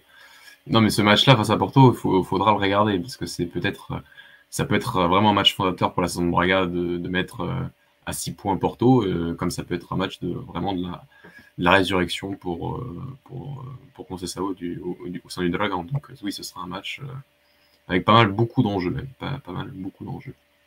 Et Philippe d'ailleurs aussi, Benfica peut battre un record de nombre de victoires d'affilée pour un début dans l'entraîneur, c'est ça euh, ouais, c'est un record détenu par, euh, par Sven Goran Eriksson. Euh, mais pour ça, il faut battre le Paris Saint-Germain. ce qui n'est pas une mince affaire. mais ouais, il me semble que le record est de 13, on est à 11. si je dis pas de bêtises, je crois que j'avais vu que Jimmy Hagan avait fait 12 ou 13 aussi.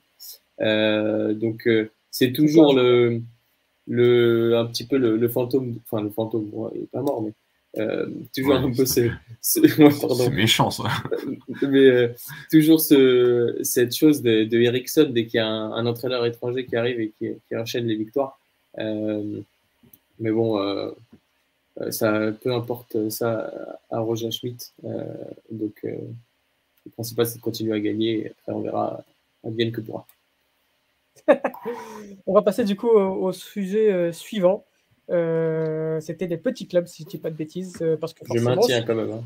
Je maintiens. Si comment je maintiens. Le, le, commentaire, je maintiens. Là, J'ai pas voulu le souligner, mais il est devant moi, donc euh, la maladie, mentale du type, quand même, pour venir ici. Et, et, bref, je, je ah, c'est lui Ouais, c'est ah. lui, c'est lui.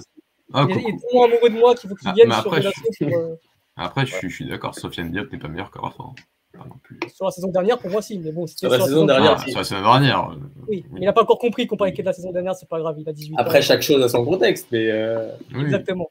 Exactement. Cette année, évidemment, que Rafa est, est, très bon et on a rien à dire. Et voilà, on parlait de la saison dernière, mais, mais c'est pas grave, on va, on va pas perdre du temps à. Ceci dit, le meilleur joueur du championnat, ça reste Enzo Fernandez. Exact. Oui. Non, non, non c'est lui. C'est lui, c'est lui, c'est lui. Ouais, c'est vrai. Mmh. Le vrai. Victor, Victor Manuel Oliveira. Ouais. On va passer du coup euh, au petit club parce que forcément, s'il y a On t'embrasse, Philippe. s'il y a des petites performances, des, petits clubs, des grands clubs, c'est forcément les petits progrès. On a au classement, on a un quatrième qui est Boavista, un cinquième qui est Portimonense, sixième Casapilla. Donc voilà, donc c'est vrai que ça fait que cette journée, mais tout de même, ça, on sent vraiment que que, que, que, le championnat progresse grâce à ces clubs-là aussi, d'année en année. L'année dernière, on a eu un très bon championnat grâce à ce genre d'équipe, Mathieu. Et voilà, c'est le fruit du travail des, des, petites équipes, des, des, dirigeants sportifs, des, directeurs sportifs, qu'il y en a beaucoup au Portugal, euh, contrairement à d'autres championnats. Et voilà, c'est il fallait le souligner parce qu'on parle souvent des quatre gros, mais il faut mettre aussi en avant le, bon travail qui est réalisé par les petits clubs. Alors, avant de commencer, je t'ai pas entendu, pas entendu dire Vitor Sport Club. Je sais pas où ils sont. où est-ce qu'ils sont? Je, ne sais pas. Il y a une perte de connexion à Guimarães. 9 ils arrivent à être derrière le Sporting qui fait le pire début de saison depuis 2012. Ils sont vraiment trop forts. Euh, salut les gars. Euh, sur le championnat, euh, je serais un peu plus nuancé par rapport à ce sujet. je suis d'accord avec toi que, bah, avec un football qui aujourd'hui se, professionnalise de plus en plus et, on a aujourd'hui, oui, des, clubs qui ont au Portugal, il y, a, de très très bons directeurs sportifs qui ont fait du bon travail, qui, n'avaient pas forcément la place ou les opportunités il y a peut-être 10-15 ans, euh, où cette fonction n'était pas forcément démocratisée, où on n'avait pas forcément une organisation en termes de, direction sportive, que ce soit au Portugal ou même en Europe, euh, aussi riche qu'aujourd'hui. Euh, c'est vrai qu'aujourd'hui, voilà, on a des, Pedro Alves, des Thiago Gilles Vicente, on a eu un, un très bon travail de Diogo Brown euh, du côté de Santa Clara. On a un très bon travail aussi de Vise du côté de Viseur, donc j'ai oublié le nom encore directeur sportif, j'arrive pas à le retenir, mais bon. Tu as, des, as des, bons travaux par-ci, des bons travaux par-ci par-là, euh, qui font que tu as certains clubs qui, euh, qui, qui, donnent cette impression d'être plus forts que, d'habitude. Malgré tout, je trouve que des équipes comme Gilles Vicente la saison dernière, comme euh, sont, sont, des équipes qui sont très rares au Portugal. On n'en a pas une tous les ans, une équipe aussi forte hors top 4, euh, c'est assez rare.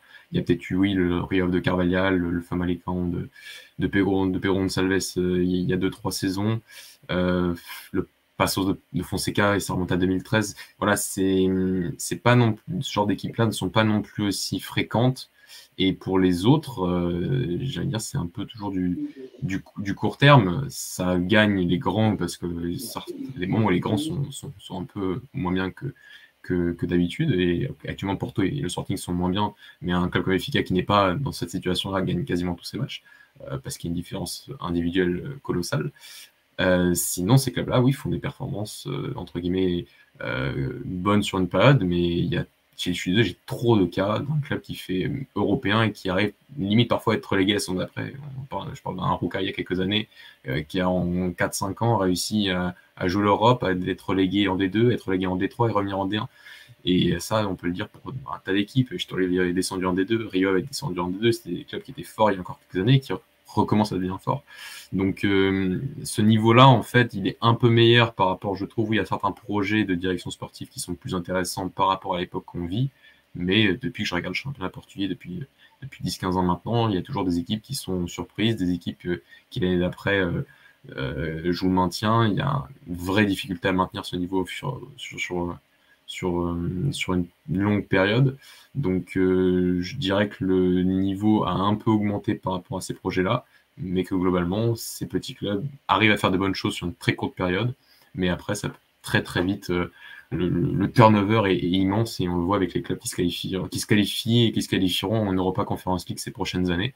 Euh, voilà, ça, fait déjà quatre clubs différents et ça fera, je pense, potentiellement 6-7 clubs différents d'ici d'ici les, deux trois prochaines saisons, vu comment c'est parti. Et moi, ce qui, ce qui me dérange surtout aussi, c'est que, en fait, tu vois, il y a l'exemple parfait de Gilles Vincent et notamment du directeur sportif avec Thiago Lino, qui, euh, qui, voilà, qui, est un homme super compétent. Et là, euh, si je dis pas de bêtises, il y a eu des rumeurs comme quoi il y départ à Maritimo.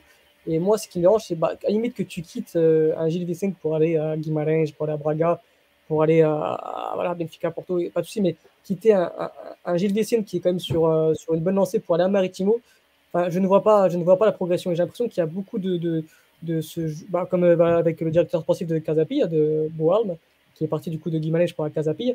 Donc, euh, c'est des choses que, que j'arrive pas à comprendre et, euh, et que, je trouve ça dommage pour le championnat parce que bah, d'ailleurs, un auditeur le dit très bien avec Excellent Tunes, qui, qui nous dit que c'est une catastrophe pour notre championnat de ne pas avoir un quatrième grand voire un cinquième sur la scène européenne. Ça nous coûte sur l'indice UEFA, notamment bah, en Conférence League. Et d'ailleurs, on fera un podcast Donc, euh, c'est vrai que. c'est même grand, hein. oh, frérot, quart de finale d'Europa League l'année dernière, quand même. Euh.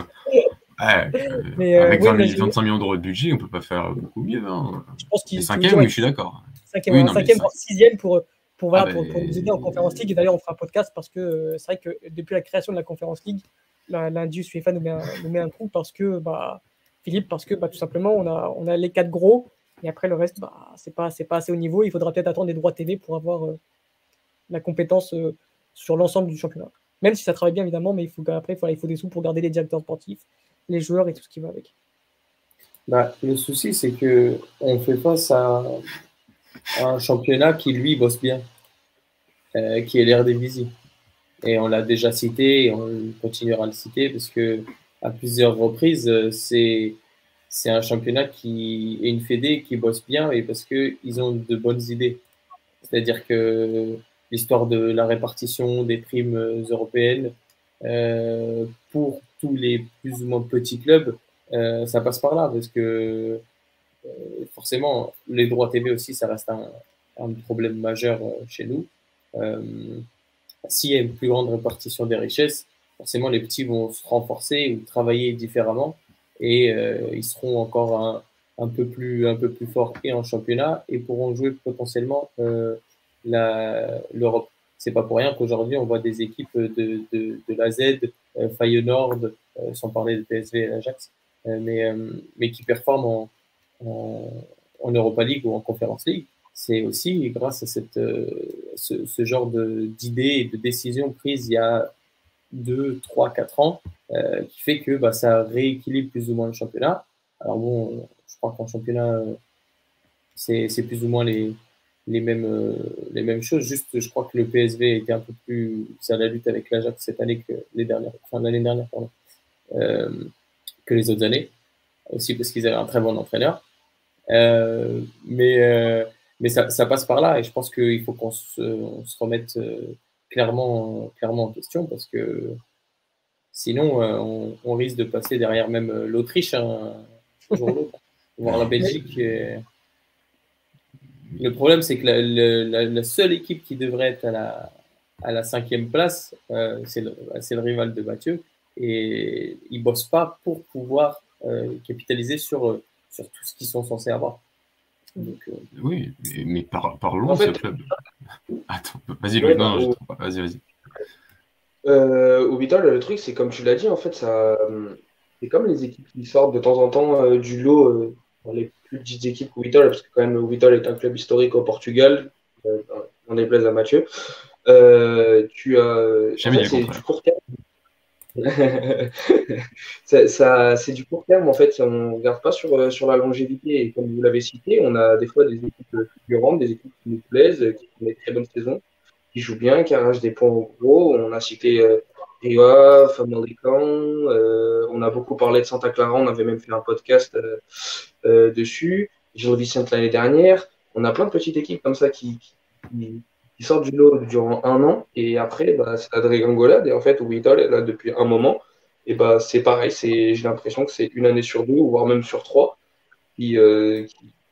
alors que ça ne devrait pas du tout être le cas. Et Whittle, elle devrait être pour moi du niveau euh, de Braga et essayer d'aller chercher, euh, euh, essayer d'aller chercher d'aller de, la troisième à la cinquième place, mais mais ça pose pas bien. Bon, après, tu sais qu'il y, y, a une guerre aussi un peu.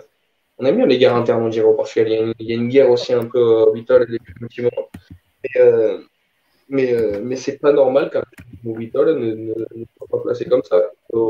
Mario de Boavista qui lui, redonne un peu de, du doré à son blason, tout simplement, qui passe par une période très, très, très difficile, et qui lui aussi est un très petit Portugal, et qui, euh, même si euh, la pente était crescendo et elle était, euh, ça montait tout doucement, à l'heure actuelle, ça a porté, ça a porté ses fruits.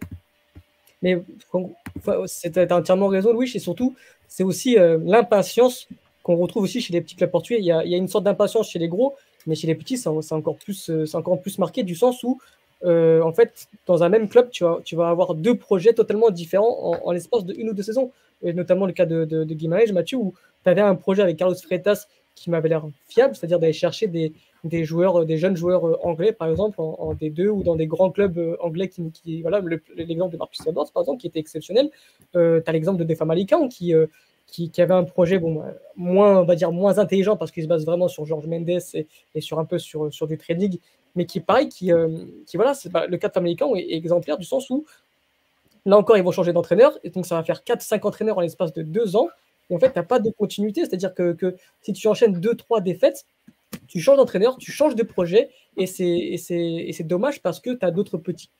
D'autres clubs qui, qui, travaillent sur la longue durée, comme Estoïd, par exemple, qui avec, euh, avec leur directeur sportif Pedro Alves, qu'on, qu'on évoque assez souvent. Mais voilà, il faudrait aussi que les petits clubs ne soient, soient plus patients dans leur projet et, et, fassent plus confiance à leur projet. Je, suis d'accord. Malgré tout, je ne sais pas si ça va résoudre le problème du fait qu'on n'est pas un cinquième club fort. Et que pour moi, euh, comme l'a bien dit Louis, euh, il n'y a qu'un seul club au Portugal qui doit tenir cette cinquième place. Euh, c'est Guimarães. Et euh, ce club-là est dans une difficulté, enfin, alors que le potentiel a toujours été là, hein, mais on a fait un podcast là-dessus, on se répète un peu tous les ans pour Guimarães. Alors j'ai envie de dire, cette année, il y a encore, euh, encore plus de problèmes financiers, donc ça ralentit encore plus le processus.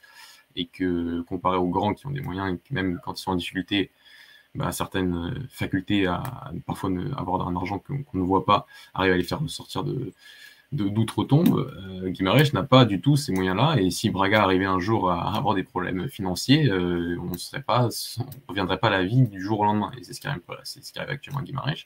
Et c'est ce qui fait qu'on a un club aujourd'hui qui, qui, ne tient pas cette cinquième place euh, avec, avec force et qui, et qui, euh, et qui doit donc euh, et qui, voit qu'aujourd'hui en Europa League, on est en Europa Conference League, on est très, on est très en difficulté. Euh, c'est très paradoxal, mais bon, c'est un sujet qu'on voulait évoquer dans un autre podcast et qui est, qui est, qui est, très, qui est très vaste. ce qu'on peut dire, c'est que sur une saison où on sent qu'on a des clubs portugais, les, 3-4 clubs portugais qui sont très solides en Ligue des Champions, euh, c'est la Conférence League qui va nous tuer au coefficient UFA et ce sera le fruit de, très nombreuses années de ressources qui n'ont pas, qui n'auront pas été euh, équitablement euh, réparties entre les clubs et qui n'aura pas permis d'avoir un championnat fort et qui bah, fait en sorte qu'on revient à les à tous les constats qu'on a eu sur les, sur les petits clubs sur ces derniers, sur ces, derniers, ces dernières minutes. Euh, Alex, j'essaie que je, je, parle jusqu'à que tu arrives un peu à, la normal. je suis désolé. Mais je pourrais parler, on peut parler de Boavista aussi, si tu veux. Hey, Boavista. Euh... oui, non, mais et Boavista, Boavista ça peut être ça. Ça va être un club qui, qui travaille plutôt bien depuis l'année dernière, je trouve, en termes de recrutement, qui a fait des paris intéressants. Euh, Petit, c'est un, coach, euh, comme le dit très bien Nex, très sous-côté depuis plusieurs saisons. Il va peut-être réussir enfin d'avoir ce projet et cette réussite dans ce projet qui fera qu'il aura enfin cette possibilité, un peu comme Ricardo Soares l'année dernière, d'avoir une opportunité, que ce soit étranger, bon, peut-être pas aussi loin que l'Égypte, mais euh, une autre opportunité pour pouvoir montrer à un autre niveau ses, capacités. et après, voilà, ça, tu fais quoi? Tu fais quoi J'ai envie de dire, euh, ce sera peut-être l'exception qui confirme la règle, mais j'ai encore aucun club au Portugal qui confirme cette règle de je fais une bonne saison, la saison d'après, je fais une aussi bonne saison. Ça n'arrive pas. Donc, euh, et ça fait 10-15 ans que c'est la même chose. Et c'est un problème systémique. le truc, c'est que. Non, vas-y, allez, vas-y. Ah, comme, comme a dit Dani, c'est vrai que bah, pour avoir un cinquième, un cinquième club phare, il faut des moyens bah, financiers et aussi d'intelligence sportive et au final, tu n'en as, aucun euh, au Portugal, malheureusement, qui réunit les deux parce que bah, tu as, des clubs, bah, comme je, répète, Casapi, qui, bah, qui, avec Boalm, qui travaille très bien. Tu as, as aussi qui travaille très bien, mais ils n'ont pas ces, ce support financier pour performer dans la durée parce que à chaque saison, il faut que, il faut que tu vendes. il faut que tu et, que tu as, besoin de, vendre tes actifs pour, euh, bah, pour survivre dans le championnat. Quoi. Louis, je te laisser la parole, vas-y. Bah, le truc, c'est que, euh, comme vous l'avez dit, on, on, en est là. Et le pire, c'est que même quand un club travaille assez bien et qu'il se retrouve en Europe, bah, il la néglige. Donc, euh, bah, donc c'est pas bon pour nous, en fait, et pour l'image du football portugais, et pour l'indice UEFA, et, et, tout ce qui s'ensuit, en fait. Ça, ça donne aucune crédibilité. Et, euh, et du coup, bah, on n'est pas bon, mais euh, c'est pas que de la faute des petits clubs. Hein. Je peux prendre l'exemple de mon club, Porto. On se retrouve en Europa League. On, ah on, la joue moins on la joue moins à fond qu'à Tassadoriga, quoi. Donc au bout d'un moment, c'est euh, aussi euh, à nos mentalités de changer et à nous de se poser les bonnes questions. tu voulais pas dire Et venez, venez un bail de Twitch il est chiant. Euh, il est chiant, il est chiant. Euh, j'en ai peur mes mots. Philippe, est-ce que tu veux dire quelque chose sur ces petits clubs ou bien toi tu auras juste Béfica comme 90% non, non. C'est l'employé du mois. C'est l'employé du mois. On essaie de suivre le, maximum possible. Mais euh, bah, de toute façon, c'est, vous avez plus ou moins tout résumé. Mais euh, c'est vrai que le, souci, c'est quand ils font une, grosse saison, ils sont obligés de, de, vendre la plupart de leurs actifs. Et parfois même à des clubs qui sont pas forcément beaucoup plus ambitieux, mais qui vont juste apporter un, plus financièrement. Quand on voit par exemple le transfert de Pedrig, euh, de, de Gilles Vicente, euh, tu te dis que c'est un petit peu dommage quand tu vois Zekar qui part à Ibiza, c'est ça? Ouais, il est parti faire la euh, Enfin, tu vois, c'est dommage alors que c'est des mecs qui, l'année dernière, faisaient partie des, des, révélations de la saison.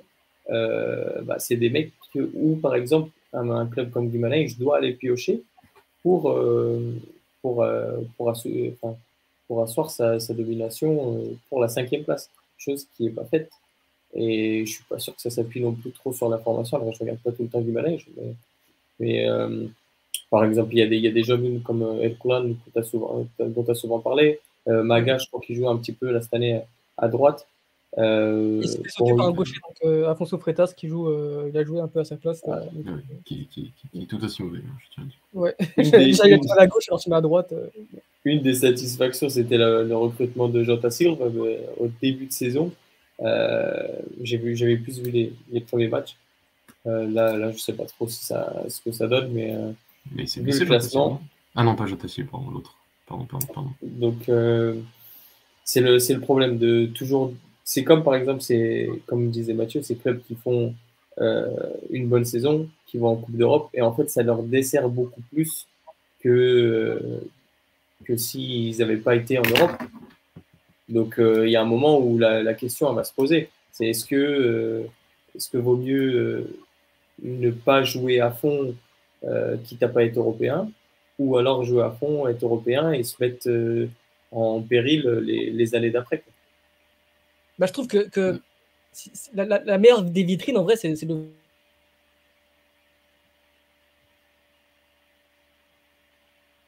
Ah, ça, c'est le Béfi qui qui a frappé. Je n'ai absolument rien à voir là-dedans. Ah Alex a, vraiment bugué. Mais j'avais d'autres choses à dire avant qu'il revienne. Je ne sais pas s'il va, revenir. Euh, en vrai, en vrai. Sur ce que tu as dit. Non, mais voilà, c'est par rapport à Mais ça, c'est enfin, au final, c'est qu'un problème, c'est surtout un problème financier. Et on, en revient. Et, et, cette année, je crois que le Portugal n'a jamais autant vendu euh, à l'étranger euh, cette saison. Euh, mais surtout, si tu, mais même si tu fais hors top 3, hors top 4, les petits clubs, finalement, on n'a jamais autant vendu à l'étranger cette, cette saison l'année dernière. Parce que le cru de la Liga BU l'année dernière était, était assez était bon. Et tu as des joueurs, tu en as beaucoup, tu as parlé de Pedrinho, tu as parlé de Zekar, tu as parlé de Lincoln de Santa Clara. Il y a vraiment un paquet de joueurs qui sont partis à l'étranger cette euh, la saison dernière. Euh, pour des sommes qui sont faibles, euh, généralement qui sont fortes pour ces clubs-là, mais un peu faibles pour, pour, pour, pour, le monde du football d'aujourd'hui. Et on est sur sur un, process qui, fait que les clubs portugais, ces petits clubs, bah, sur la continuité, c'est impossible de tenir parce que tu dois toujours renouveler ton effectif. Et encore, quand on parlait il y a quelques années d'un Braga qui, renouvelle tout le temps son effectif, euh, aujourd'hui, c'est absolument plus le cas. Les petits, eux, encore aujourd'hui en 2022, euh, ont parfois des, effectifs qui, ont changé complètement d'une saison à l'autre parce que tu peux pas, peux pas les retenir. Tu n'as pas de pouvoir. ça reste un, levier majeur et les, directeurs sportifs et les présidents n'ont pas de, de, pouvoir pour les retenir en termes de, pour refuser certaines offres et pour renouveler les contrats en termes de, en termes financiers. Donc oui, c'est un, un, énorme problème de, de compétitivité des championnats. C'est-à-dire qu'on a un championnat compétitif comme l'année dernière, et la saison, cette saison, on verra. Hein. Je suis pas très optimiste par rapport au, au reste, euh, quand tu vois le niveau de Maritimo, du, de, de Santa Clara. Santa Clara, on attendra un peu, mais, mais, mais Passos de Ferra, par exemple, des clubs qui avaient montré de belles choses l'année dernière et qui, sur la saison suivante, euh, gagnent pas un match. Donc, euh, donc c'est c'est problématique, c'est problématique pour la compétitivité de notre championnat, et on le répète depuis des années. Et euh, c'est un problème du fait qu'on est dans un pays qui n'est pas riche de base, mais en plus on est sur un pays qui a des clubs qui centralisent et qui euh, vampirisent totalement le championnat portugais depuis des années et qui euh, empêchent leur progression. certains clubs, un club en particulier, et c'est trop peu, euh, arrive à s'en sortir, c'est Braga, sur ces 10-15 dernières années, et t'en as un autre qui pourrait s'en sortir, mais qui a malgré tout tout autant de mal, c'est Guimarães, et, euh, et ça fait partie aussi de ce système qui est, qui, est, vampirisé, par, par, par, une, par une club et par trois clubs et par une des fédérations qui n'ont jamais partagé et qui euh, se retrouvent vraiment au bord de bonnes performances européennes. Mais avec cette conférence League qui s'approche, on va avoir simplement un, un, coefficient UFA qui va enlever une place potentiellement en Ligue des Champions et qui va payer. Bah, c'est pas l'Ocasapi, hein, c'est pas. Euh, euh, là, ce sera pas ce club-là, ce sera un des trois grands. Et euh, ils n'ont pas l'air d'être choqués, ils n'ont pas l'air d'être très très inquiet par cette situation. Pourtant, c'est des dizaines et des dizaines de millions d'euros qui vont perdre si cette place-là, de nouveau, parce qu'elle nous a déjà échappé il y a quelques années, bah, s'en va pour le classement portugais pour l'Europe. On, voulait faire un, on voulait faire un podcast là-dessus et je pense qu'on bah, on, va faire, on va couper cette partie, on va le ouais, mettre en podcast. Parce que du coup, bah, le podcast n'aura pas. Même si on est un peu parti dans tous les sens, mais euh, vas-y. Ouais, c'est vrai que c'est intéressant à faire et on, on en reviendra. Euh, bah, je pense qu'il y a d'autres choses à dire, évidemment, sur les, sur les petits clubs portugais, notamment sur la Conference League, qui risque, comme vous l'avez compris, de, de, nous faire du mal, énormément de mal pour le championnat portugais. On va donc passer au. Philippe, je veux dire quelque chose? Non, non, je suis complètement d'accord avec ce que tu dis, mais enfin, on a, on a rigolé sur le fait de passer derrière l'Autriche, mais et c'est ce qui nous prenait si on se réveille pas. La, Bel la Belgique, c'est-à-dire que même Sturm Graz, il joue la Conference League. Quand nous, oui, la personne. Bah après, le FC Vaduz la joue aussi. Ouais. aussi, oui, pour, pour la Suisse. Mais c'est dire à quel point, enfin, même si on sait que les, les, les missions de Guimarães et de, enfin, plutôt de, de Gilles Vicente, parce qu'en vrai, Guimarães, ils auraient peut-être pu passer face à, à la Duke. Mais. Euh, Après, tu tapais Villarreal. Oui, bon, bon, dans tous les cas, c'était marrant aussi. Mais, euh, mais oui, mais même par exemple la Belgique. Euh, la Belgique, on voit qu'il euh, y a des équipes quasiment à toutes, toutes les compètes. Euh, si on ne se réveille pas, moi j'ai peur pour la suite. Oui, c'est vrai que vivement les, les droits bah, TV qui sont. Tu, tu, désolé hein, d'embrayer encore, le on, euh, il se résume à très peu de, de, oui, parties prenantes. Je... Hein. Voilà, c'est parce que tu vois, quand tu dis on, j'ai l'impression que tu parles de tout le football portugais. Le problème, c'est que euh, tu prends tout le football portugais et tout le monde ne décide pas. Il y a un, un petit comité qui décide, euh, qui, a, qui avait cette conférence ligue en, en, ligne de mire depuis, depuis longtemps. On en parle depuis 2015 d'une troisième compétition européenne. Elle a été officialisée en 2018 et on n'a rien fait. Les, les droits télé, on les a centralisés qu'en 2020 pour 2028, dix ans après. C'est le genre d'exemple qui fait qu'on qu marche à tête dans, ce championnat et qu'on n'a aucune. On parle de Porto en termes de direction sportive, mais en termes de direction globale de la ligue pour penser le football professionnel de Portugal, on a des années-lumière. Il n'y a, que des visions euh, individualistes par-ci par-là, et, euh, et, ça fait qu'on a un, un, football qui, comme tu le dis, là les performances sont à peu près bien. Moi, je pense qu'on va passer derrière les Pays-Bas cette saison. Euh, je vois pas comment ça peut ne pas arriver. Ouais. Parce qu'on pourrait être bon, mais euh, quand tu vois la Z euh, en, en Conférence League, euh, ça, ça, ça, ça, peut grappiller tous les points pour, pour, pour garder cette, cette distance-là. Et dès la saison prochaine, tu n'as plus que deux clubs en Ligue des Champions. Et donc, tu garderas peut-être toujours ces deux places, hein, mais n'en avoir que deux pour le championnat portugais, c'est trop peu et ça va fortement handicaper, handicaper cette, cette Ligue nationale. Ok les gars, je pense qu'on a été assez complet sur, euh, sur les, les, petits clubs. On va passer au dernier sujet qui n'était pas prévu non plus, mais euh, voilà, c'est le sujet chaud du moment. Euh, Rafa Silva qui décide de mettre euh, à terme à sa carrière internationale, si on en avait une. Ça c'est un autre débat. Et mais voilà, en plus on a l'honneur d'avoir le, le, plus grand fan de Rafa parmi nous. donc voilà, il va nous pouvoir expliquer pourquoi il trouve que Rafa est le meilleur ailier du monde.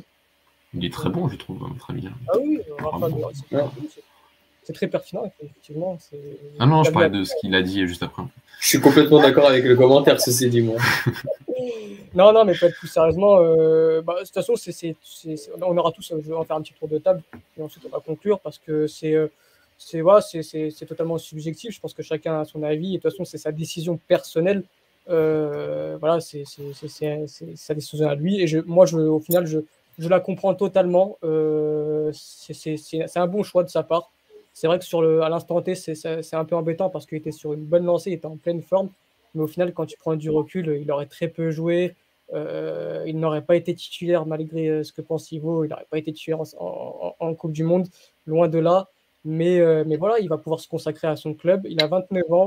en sélection, il n'a jamais eu une belle histoire. Il a été champion d'Europe, oui, mais Adil Rami était, aussi champion du monde en équipe de France. On n'en fait pas non plus tout un plat. Ça reste un, très bon joueur qui, malgré tout, bah, n'a pas eu la carrière qu'on aurait espéré. Je me rappelle qu'en 2014, on était tous en, feu pour lui. On, le surnommait à Messi, etc. Et au final, bah, voilà, il n'a pas eu la mentalité qu'il faut pour, pour être au plus haut niveau. Les entraîneurs ne l'ont pas aidé non plus avec ce positionnement sans cesse en tant qu'ailier, alors qu'il n'a rien d'un ailier. Et au final, voilà, c'est dommage, c'est frustrant de ne pas avoir eu le vrai Rafa, que ce soit en sélection et même durant toute sa carrière. Et au final, bah, il faut respecter son choix. Il va pouvoir se consacrer à Béfica. En ce moment, il est en pleine bourre. Voilà, qu'est-ce qu'il allait foutre en sélection 15 euh, jours sans jouer, autant qu'il se consacre à son club. Et, euh, euh, et, voilà, c'est tout à fait logique. Je comprends sa décision. Et je lui souhaite qu'enfin, à 29 ans, il réalise une saison complète à Benfica. Parce que voilà, il, a toujours fait 2, 3 mois, 4 mois et après il s'essouffle. Et là, vraiment, je souhaite pour lui qu'il explose enfin à 29 ans et serait temps. Donc Mathieu, je te laisse après un tour de table. Je sais que aussi un grand, euh, grand admirateur de Rafa et, on peut avoir des avis divergents sur ce, joueur que je pense qu'on tous, tous, qu'on tous, euh, trouve tous très bon ici, mais que voilà, il faut pas non plus trop le surcoter à mon avis.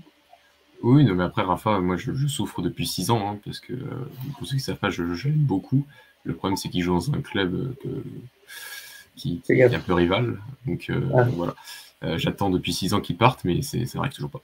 mais sinon, sur, sur cette non-sélection, enfin, sur cette, cette retraite internationale, je trouve que c'est qu'il y a pas mal de choses à dire. Euh, moi, je, pense qu'elle est un peu plus profonde, qu'elle n'est pas forcément sportive, qu'il y a ce, cet article et cette une de Record en mars dernier, lorsqu'il, lors de sa dernière internationalisation, qui, qui laisse planer quelque chose d'un peu, d'un peu bizarre euh, sur, euh, sur le Carafa en sélection. Euh, sur le fait qu'il aurait été euh, un, problème pour la sélection lors de cette convocation en mars dernier. Euh, un, voilà, un article qui n'a pas été démenti par la fédération, qui n'a pas été démenti par le sélectionneur. sa retraite internationale arrive aujourd'hui alors qu'il est convoqué depuis jeudi dernier. Donc voilà, je n'ai je, je, pas du tout l'impression que c'est sport, sportif. J'ai l'impression que il a eu entre guillemets peut-être voilà la sensation que j'ai, hein, c'est qu'il a eu quand même la classe de dire euh, des raisons personnelles et, et, je veux me concentrer sur mon club. Quant à d'autres joueurs, euh, on se souvient d'un Ricardo Carvalho ou d'autres joueurs qui sont sortis de la sélection pour des. Antonio Lopez, c'est encore différent parce qu'il ouais, il sort euh, pour des raisons personnelles, mais il prend pas sa retraite, puis après il revient. Bon, il y a, il y a des cas un peu avec Santos qui sont un peu, qui sont un peu bizarres. Euh, moi, pour moi, voilà, Anthony Lopez n'a pas pris sa retraite internationale. Euh, Rafa prend sa retraite internationale, donc je pense que c'est plus profond. Euh, à 29 ans, c'est tôt quand même, et je pense qu'il y a quelque chose d'un peu plus bizarre derrière que, que, que, que, quelque chose de, sportif. Il a été convoqué, là il prend sa retraite internationale aujourd'hui au rassemblement. C'est une situation assez bizarre. Après, sportivement, comme tu l'as dit, c'est un joueur qui, pouvait apporter, euh, qui, est un joueur qui, qui, en sortie de banc en sélection, a un profil qui peut, qui peut être très intéressant, de dynamiteur. Euh, on l'a vu, euh, on se souvient de cette finale de Ligue des Nations face aux Pays-Bas où il avait fait une entrée qu'on espérait de lui en, sélection. Euh, maintenant, c'est vrai qu'on a eu du mal de revoir sur Rafa déjà en club. Euh, ça revient sur ces quelques derniers, sur ce dernier mois. Après, il y a eu quand même des périodes assez bonnes avec Jesus, mais c'est vrai que le contexte collectif autour ne le favorisait pas non plus. Ça, une sorte de, propagande autour de lui.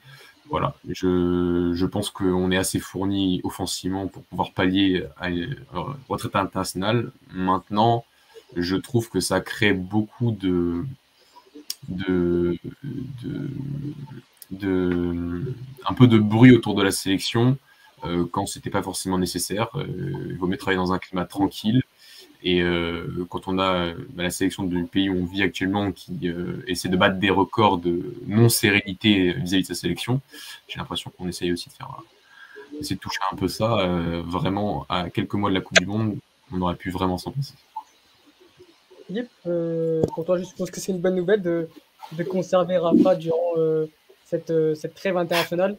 Et voilà, comme, comme on dit depuis tout à l'heure, c'est bénéfique pour tout le monde en fait, parce que voilà, place à l'avenir, Rafa, ce n'est pas l'avenir de la sélection.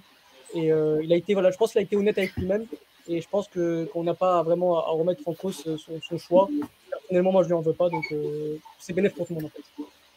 Ah, moi, je suis, moi, ça me va, moi. hein. Moi, ça me va. Il va, il va pas devoir aller au Qatar euh, et potentiellement se blesser. Enfin, euh, moi, je suis, je suis ravi. Euh, si, si Enzo pouvait relancer à la sélection, ça m'irait aussi.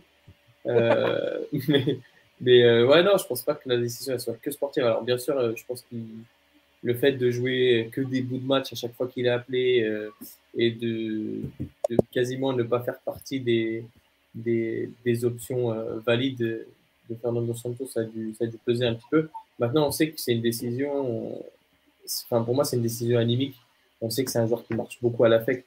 C'est-à-dire que quand le contexte euh, est favorable et positif, bah, son rendement va être positif. Et on l'a vu avec l'âge, on le voit cette année. Euh, donc, euh, je pense qu'il prend juste plus de plaisir en sélection, peut-être même qu'il en a jamais pris. Euh, et du coup, Est-ce que, est que même il prend du plaisir à jouer au foot? C'est vrai que quand tu, tu vois ce garçon jouer au football, il tire souvent la gueule. C'est pas un joueur qui exprime une vraie joie sur le terrain de foot. Je pense que c'est un joueur qui fait son métier et qui le fait plutôt bien, mais c'est pas un passionné de football. Après, t'es pas obligé d'être un passionné de football pour être un grand joueur, loin de là. Mais moi, je pense que c'est juste un mec, bah, il a besoin de marcher. il fait son il- métier, ouais. Voilà, il fait son métier, rien d'autre. Il va, Ouais. il va pas, c'est pas, c'est pas un amoureux du football. Là, la sélection, ça le saoulait. Il était pas dans Ouais, les je plans. pense aussi. Et, et il s'est dit, bah vas-y, moi je prends du plaisir à Benfica. Euh, ça sert à rien, je vais jouer peut-être 5-10 minutes sur deux matchs. Autant que, bah vas-y, enfin, il a 29 ans, il a la tête sur les épaules.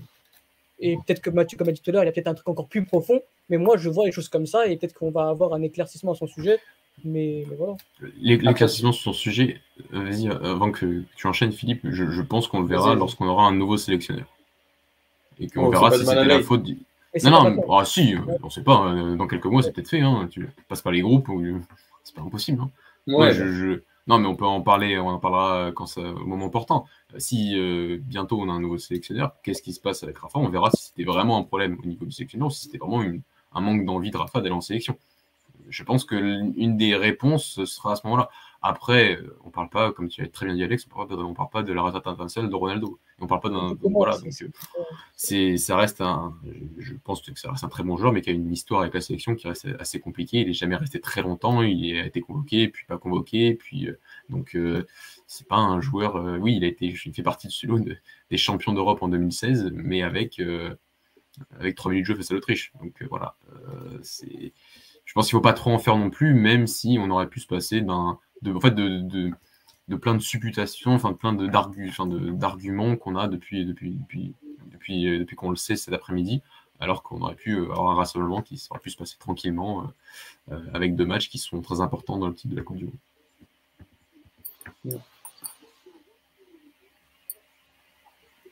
Philippe, tu peux. Oui, je, je sais pas si tu as foutre de, de Rafa Silva.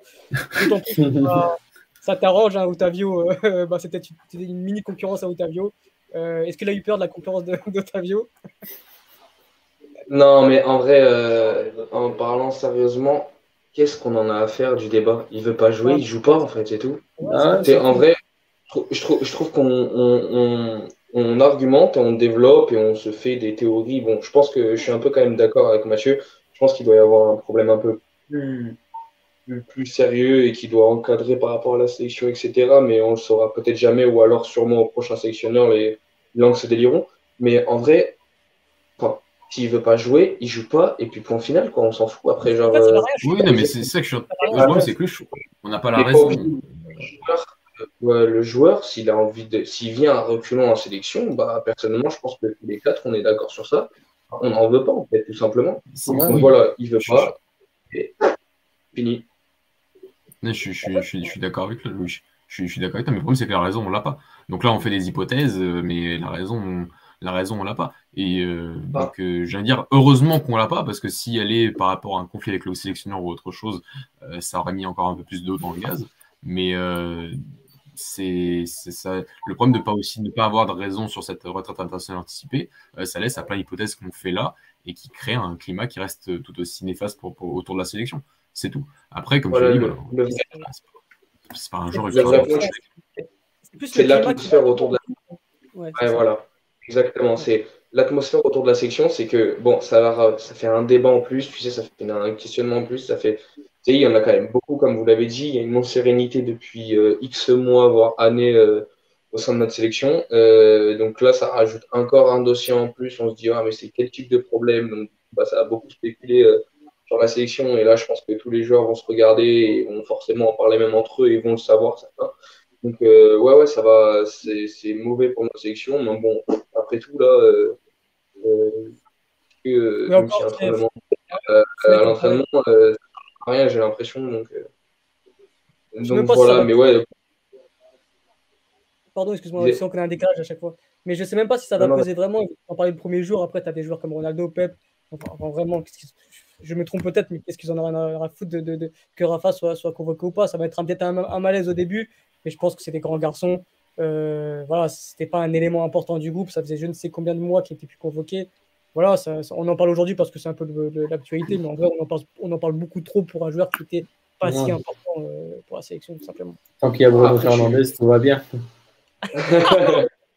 Oh, ah, ça reste un profil intéressant, euh, Rafa Silva. Ça reste un bon joueur de foot. Tout le monde le sait ici. On est tous d'accord là-dessus.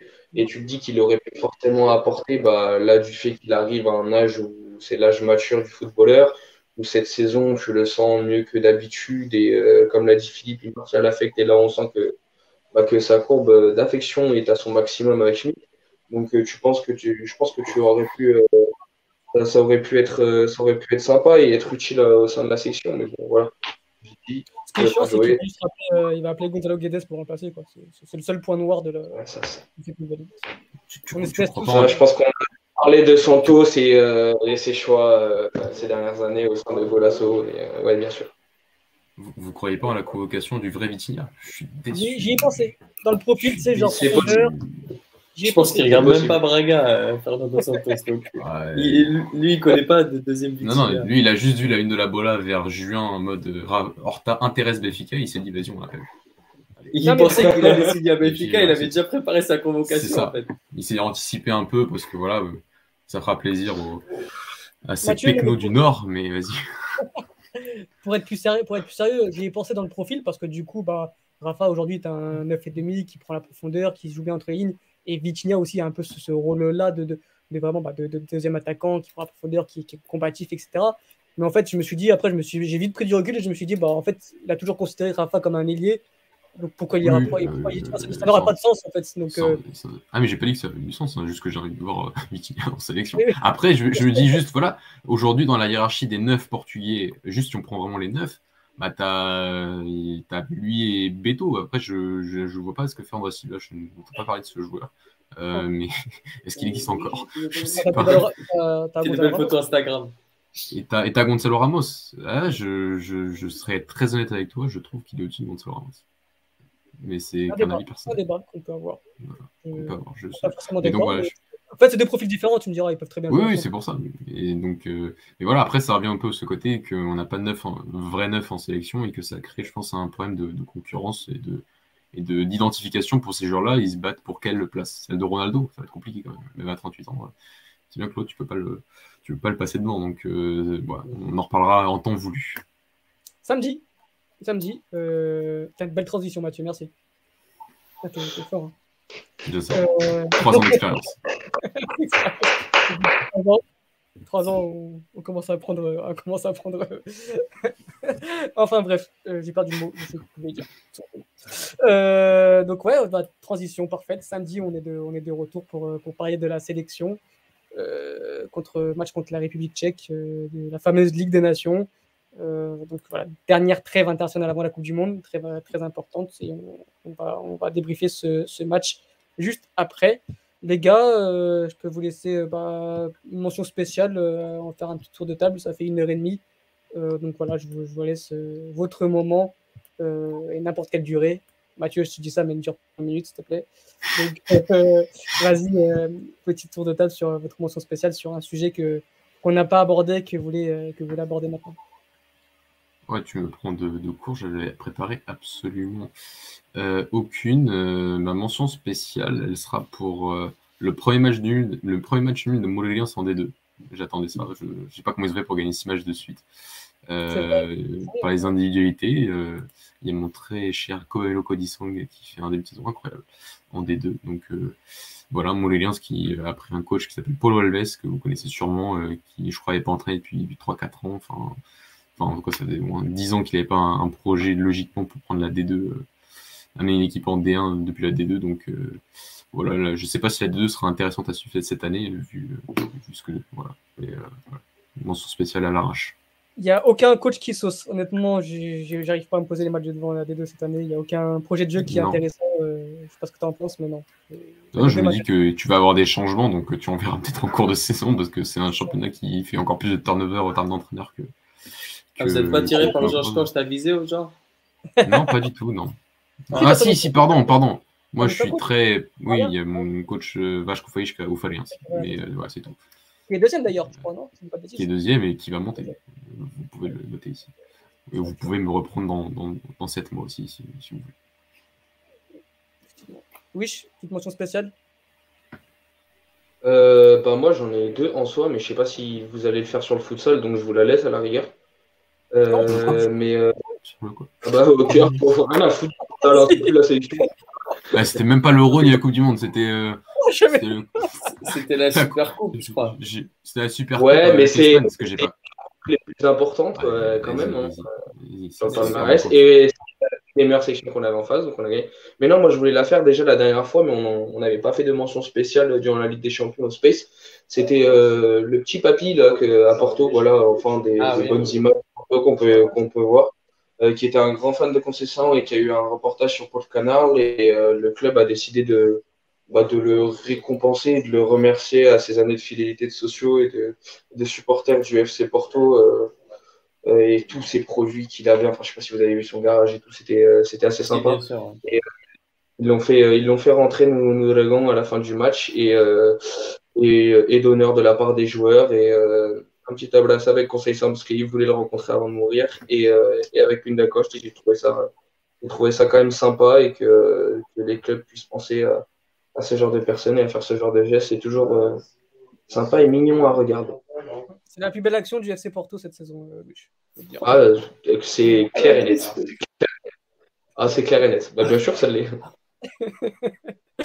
Philippe, mention spéciale euh, si tu me parles d'Enzo Fernandez, je, je pète un câble. Vas-y, s'il te plaît, fais autre chose. j'ai, vu le vu le commentaire de Simon, j'ai dit je vais essayer de pas la faire cette fois-ci. Euh, bah, du coup, c'est compliqué parce que moi, je, je connais que lui. Mais, euh, j'ai, envie de parler de, j'ai envie de parler de Bach, j'ai trouvé très bon face à Malik. Et Alexander Bach. vous savez, le petit, le petit bêtise danois là, qui est venu arrière droit euh, non seulement il fait un bon match face à Walid, même si on sait que l'opposition est malheureusement un peu faible, mais euh, j'apprécie sa montée en puissance et la gestion euh, de, de, son cas par, par Schmitt. Alors pendant un moment, il a, il a mis Gilberto parce que bah, c'était celui qui était plus habitué aux idées de l'équipe. mais du coup, il a su l'intégrer petit à petit. On avait un peu peur que ça puisse déséquilibrer un peu l'équipe parce que c'est un joueur qui est très offensif. Euh, mais je trouve qu'il monte en puissance et euh, il est, enfin, ça, change la vie d'avoir un arrière droit euh, qui joue au football quand tu tentes de pratiquer du football, mine de rien. Et ça fait plaisir.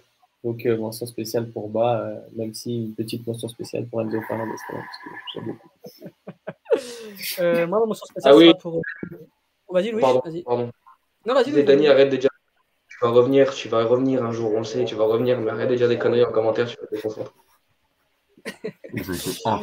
euh... infernal les deux. Ouais, mais ils ont enjaillé le chat, ça fait, ça fait du bien pour vous. Merci à vous, du coup.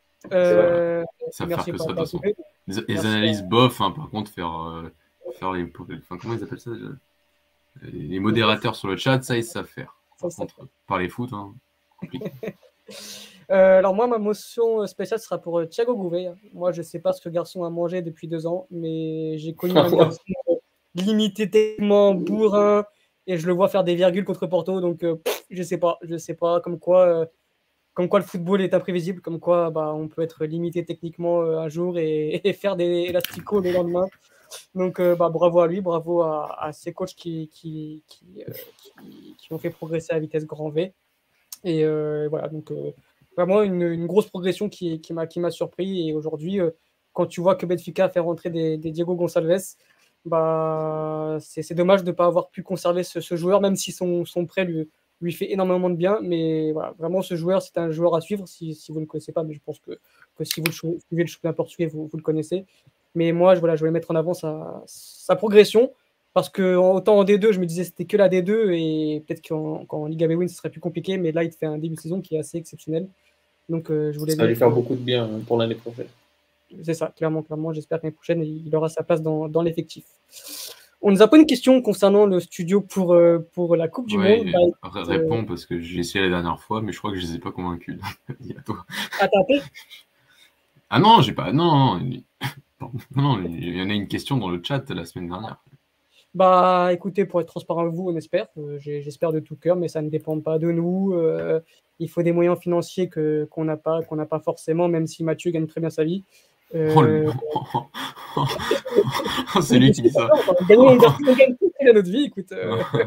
mais voilà, il faut des moyens financiers pour être, plus sérieusement, il faut des moyens financiers. Et puis après, ça dépend pas de nous. Si, le studio est, pour être transparent, était, euh, était surbloqué, donc on ne pouvait pas faire d'émissions là-bas parce qu'on fait nos émissions assez tard et ils n'avaient plus de place disponible. Donc voilà, j'espère qu'on, je, vais, je vais essayer de les appeler pour avoir euh, quelques disponibilités pour la Coupe du Monde. Bah, donc voilà, je, ne peux rien vous promettre. Euh, j'espère de tout cœur et pour vous faire plaisir à vous, mais aussi à nous, parce que ça a été une très bonne expérience durant, durant l'Euro. Ça a été notre meilleur moment. Euh, vraiment, c'était vraiment très bien. C'est pour ça qu'aussi qu'on a eu cette, petite pause l'année dernière, parce que ça nous a mis un, sacré coup au moral de, perdre ce studio et de, recommencer un peu de, chez nous. Mais voilà, on vous promet qu'on fera le maximum pour revenir en studio. Euh, et, voilà, on vous tient au courant de toute façon et on vous remercie d'être présent ce soir encore euh, voilà, en podcast toujours. Et vraiment, ça nous fait chaud au cœur et c'est pour ça qu'on ne vous, abonne pas, on vous abandonne pas non plus. Parce qu'il y a des moments où c'est compliqué, mais on, pense à vous qui êtes là encore un, lundi soir à 23h40. Donc, euh, donc voilà, c'était mon, petit mot de, mon petit mot de la fin. Mais réponds quand même à cette question avant. Combien gagne un chroniqueur Golasso? Bah, toi, tu fais rien, donc à zéro. Donc après, les autres, bah, c'est un, un pourcentage d'émission. Dis-nous combien le gagne l'happiness manager de Golasso. bah, faut voir. Faut voir, ça dépendra de Robert. le fameux. fameux Robert. Enfin bref, euh, bah, merci à vous les, amis. Je pense qu'on a, été, on a fait une grosse émission ce soir. Merci encore à nous et à vous les auditeurs. Et on se retrouve du coup bah, samedi pour, euh, pour, euh, pour le Portugal et on, se retrouve aussi, du coup, euh, comme j'ai dit en, introduction, tous les lundis quand il n'y a pas de match européen. Et sinon, quand il y a des matchs européens, on fera des, après-matchs euh, le mardi, mercredi, parfois le jeudi. Je pense même souvent le jeudi. Donc euh, voilà. Merci à vous et, à bientôt. Ciao, ciao. Ciao, ciao. Très bonne, soirée. Très bonne soirée. À plus. Bonne soirée à tous.